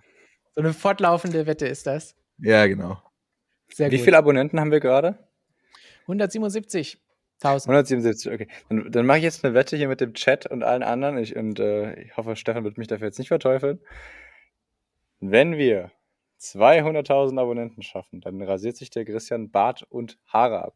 Ah, nee, nee. Was, warum, warum soll ich dich dafür? das musst du mit demjenigen ausmachen. Dagmar meint auch gerade, die Printausgabe glänzt schöner. Die duftet nicht nur besser. Die ist wirklich, die verändert euer Leben, diese Printausgabe. Ne? Das ist, das Mickel meint, bei 500.000 muss er weg. Also muss ich weg oder der Bart? ich weiß nicht, ob er die Haare oder den Bart meint. Ich meine, bei Bart nehmen wir die 500.000 sofort. Bei den Haaren sagt ja. man eine Million, weil das dauert sagen, 300 Jahre. Gibt es auch Low-Performance Powertrains? Das finde ich eine Frage. Wenn es dieses Unternehmen als Limited irgendwo da draußen gibt, bitte meldet euch bei uns. Wir machen ein Interview mit euch. Wäre so vielleicht im, im Jahr 2020 Ferrari Low Performance Powertrains. ein Joint Venture mit ähm, Renault 2014. Dieter fragt, bist du in der Nacht der Sommerpause in Spa? Selbstverständlich ist Christian da wieder mit dabei. Wenn das Firmenauto äh, so will hey, wir haben mehrere Autos zur Verfügung jetzt. Gut, und zum Abschluss nochmal eine Frage von Jan Habstedt. Vielen Dank für die Frage und dass er auch schon sehr, sehr lange mit dabei ist. Und er fragt, hey ho, gute Arbeit wie immer. Woher kommt der Beef mit dem anderen Portal hier auf YouTube? Es gibt so viele verschiedene YouTube-Kanäle. Wir haben mit keinem Beef. Konkurrenz belebt doch das Geschäft. Wir haben über niemanden was Böses gesagt oder geschrieben. Wir haben mit niemandem Probleme. Wir freuen uns über alle und wir schauen uns auf uns selber, wie jedes Formel 1-Team auch. Wie sagt Toto Wolf immer, wir müssen doch da alles nur noch besser werden, selbst wenn wir gewinnen. Tiefstapel Toto, Stefan Heublein. So, so viele Toto-Zitate, wie ich hier schon gebracht habe, das geht eh schon gar nicht mehr auf eine Kuhhaut. auf eine Kuh? Übrigens, ja, Toto am Wochenende hat er mal wieder einen meiner Lieblingssprüche gebracht. Er hat nämlich mal wieder davon gesprochen, dass es keine heilige Kuh bei Mercedes gibt. Sie drehen alles um jeden Stein. Aber dass etwas nicht auf eine Kuhhaut passt, ist, glaube ich, ein, Bayer ist ein bayerisches Sprichwort, oder? Deswegen hat Tom da gerade so. Wahrscheinlich hat Tom deswegen das nicht verstanden. Ja, Christian genau. weiß, wovon wir hier sprechen. Okay, alles klar. Dann an alle, an alle nicht bayerischen Zuschauer, sorry. Ich, ich, ich finde einfach diese, diese richtig deutschen Metaphern einfach sehr, sehr unterhaltsam. Wenn das jemand so aus Spaß sagt, ist das ja. Aber wenn das jemand wirklich total ernst meint, dann muss ich immer so lachen. Der, der, wirklich, Tote Wolf ist für mich Entertainment. Also wirklich, der ist für mich ein richtiger Comedian. Okay, das hast du mir schon mal gesagt. Da habe ich gesagt, ja, das werden vielleicht nicht alle unter unterschreiben, aber deine Meinung sei dir gegeben. Aber passend zu den heiligen Kühen, ähm, bei einem Artikel, ich weiß nicht, wird noch nicht drauf sein, aber die nächsten Tage, irgendwann hat Christian ihn eingeplant, wird ein Mercedes-Artikel kommen zu Konzeptwechsel und all den Geschichten, was sie planen, Updates und allem, was da noch so kommt. Und da haben wir ein paar Titelvorschläge gemacht und unter anderem habe ich da Rebecca vorgeschlagen, Formel 1, Mercedes Doppelpunkt. Feuer gelöscht, Kühe nicht heilig. Hat eher künstlerischen Wert. Ja, ja, das war einer von fünf Vorschlägen. Kunst muss man nicht immer verstehen. Interessanterweise hat sie gesagt, der gefällt ihr am besten, aber ich gesagt, den können wir aber leider nicht nehmen. aber es geht um die Feuerwehrleute bei Mercedes, die erst die Feuer löschen mussten in diesem Jahr. Und jetzt sagt Toto, keine heiligen Kühe, sie drehen alles um und wollen wieder gewinnen. Und mit all diesen Weisheiten würde ich sagen, verabschieden wir euch jetzt in den Mittwochabend. Nächste Woche geht es weiter mit MSM Live. Schon bald geht es weiter mit Videos. Christian hat nämlich heute auch schon eins aufgenommen über, wie könnte es anders sein, Oscar Piastri. Ja, hm. da guckt ihr was. Also darauf könnt ihr euch noch freuen. Mal schauen, wann ihr das. Da gibt es die kurze Zusammenfassung dieses über zwei Stunden Streams hier, wenn man so will. Genau. Für alle, die sich das hier nicht geben können, müssen sich dann die acht Minuten geben, die Christian einen Monolog gehalten hat. Aber wir wissen ja, das mögt ihr alle.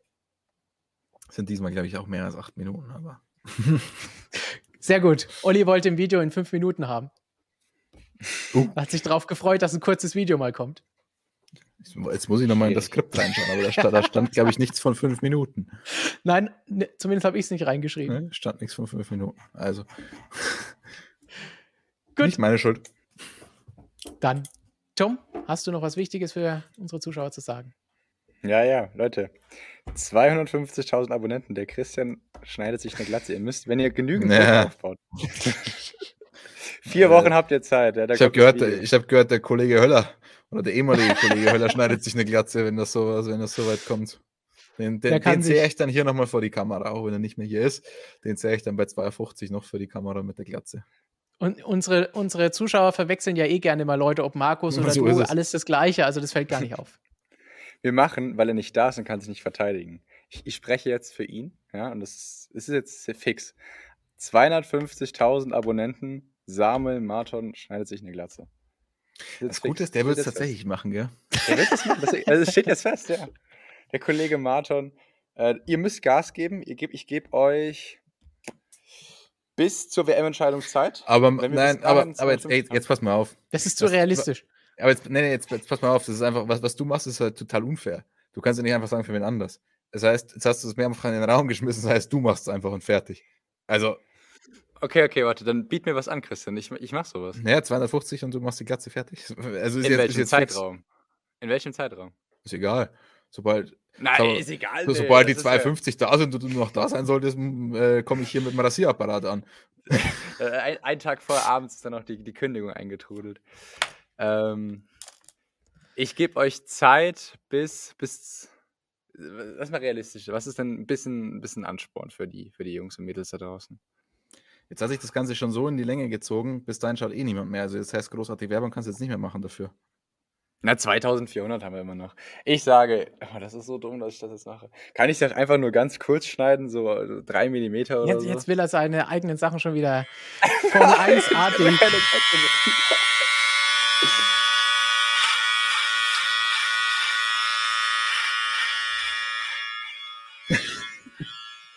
so werde okay, so werd ich dann ankommen. Ich, möchte, ich, ich sage euch, ich gebe euch ein Angebot, ich gebe euch sechs Wochen Zeit. Es ist, es ist ambitioniert, aber das sind wir beim Motorsportmagazin natürlich immer. Sechs Wochen Zeit, 250.000 Abonnenten. Und dann schneide ich mir im Video eine komplette Glatze. Äh, also rein mathematisch ist das jetzt natürlich eine spannende Geschichte, wenn die aktuell noch 2416 Zuschauer von 177 auf 250.000 das Ganze erhöhen sollen. Aber ich bin gespannt, wie das funktioniert. Corby ist auf jeden Fall schon mit dabei. Oh mein Gott. Warum habe ich das gerade gesagt? Und damit, bevor wir uns noch weiter in irgendwelche Dinge hier verstricken und äh, Tom weiter in irgendwas reinreißen, bis zum nächsten Mal. Am Wochenende gibt es weiterhin Videos, Artikel sowieso bei uns auf der Webseite. Sommerpause gibt es bei MSM nicht. Ciao. Tschüssi. Ciao.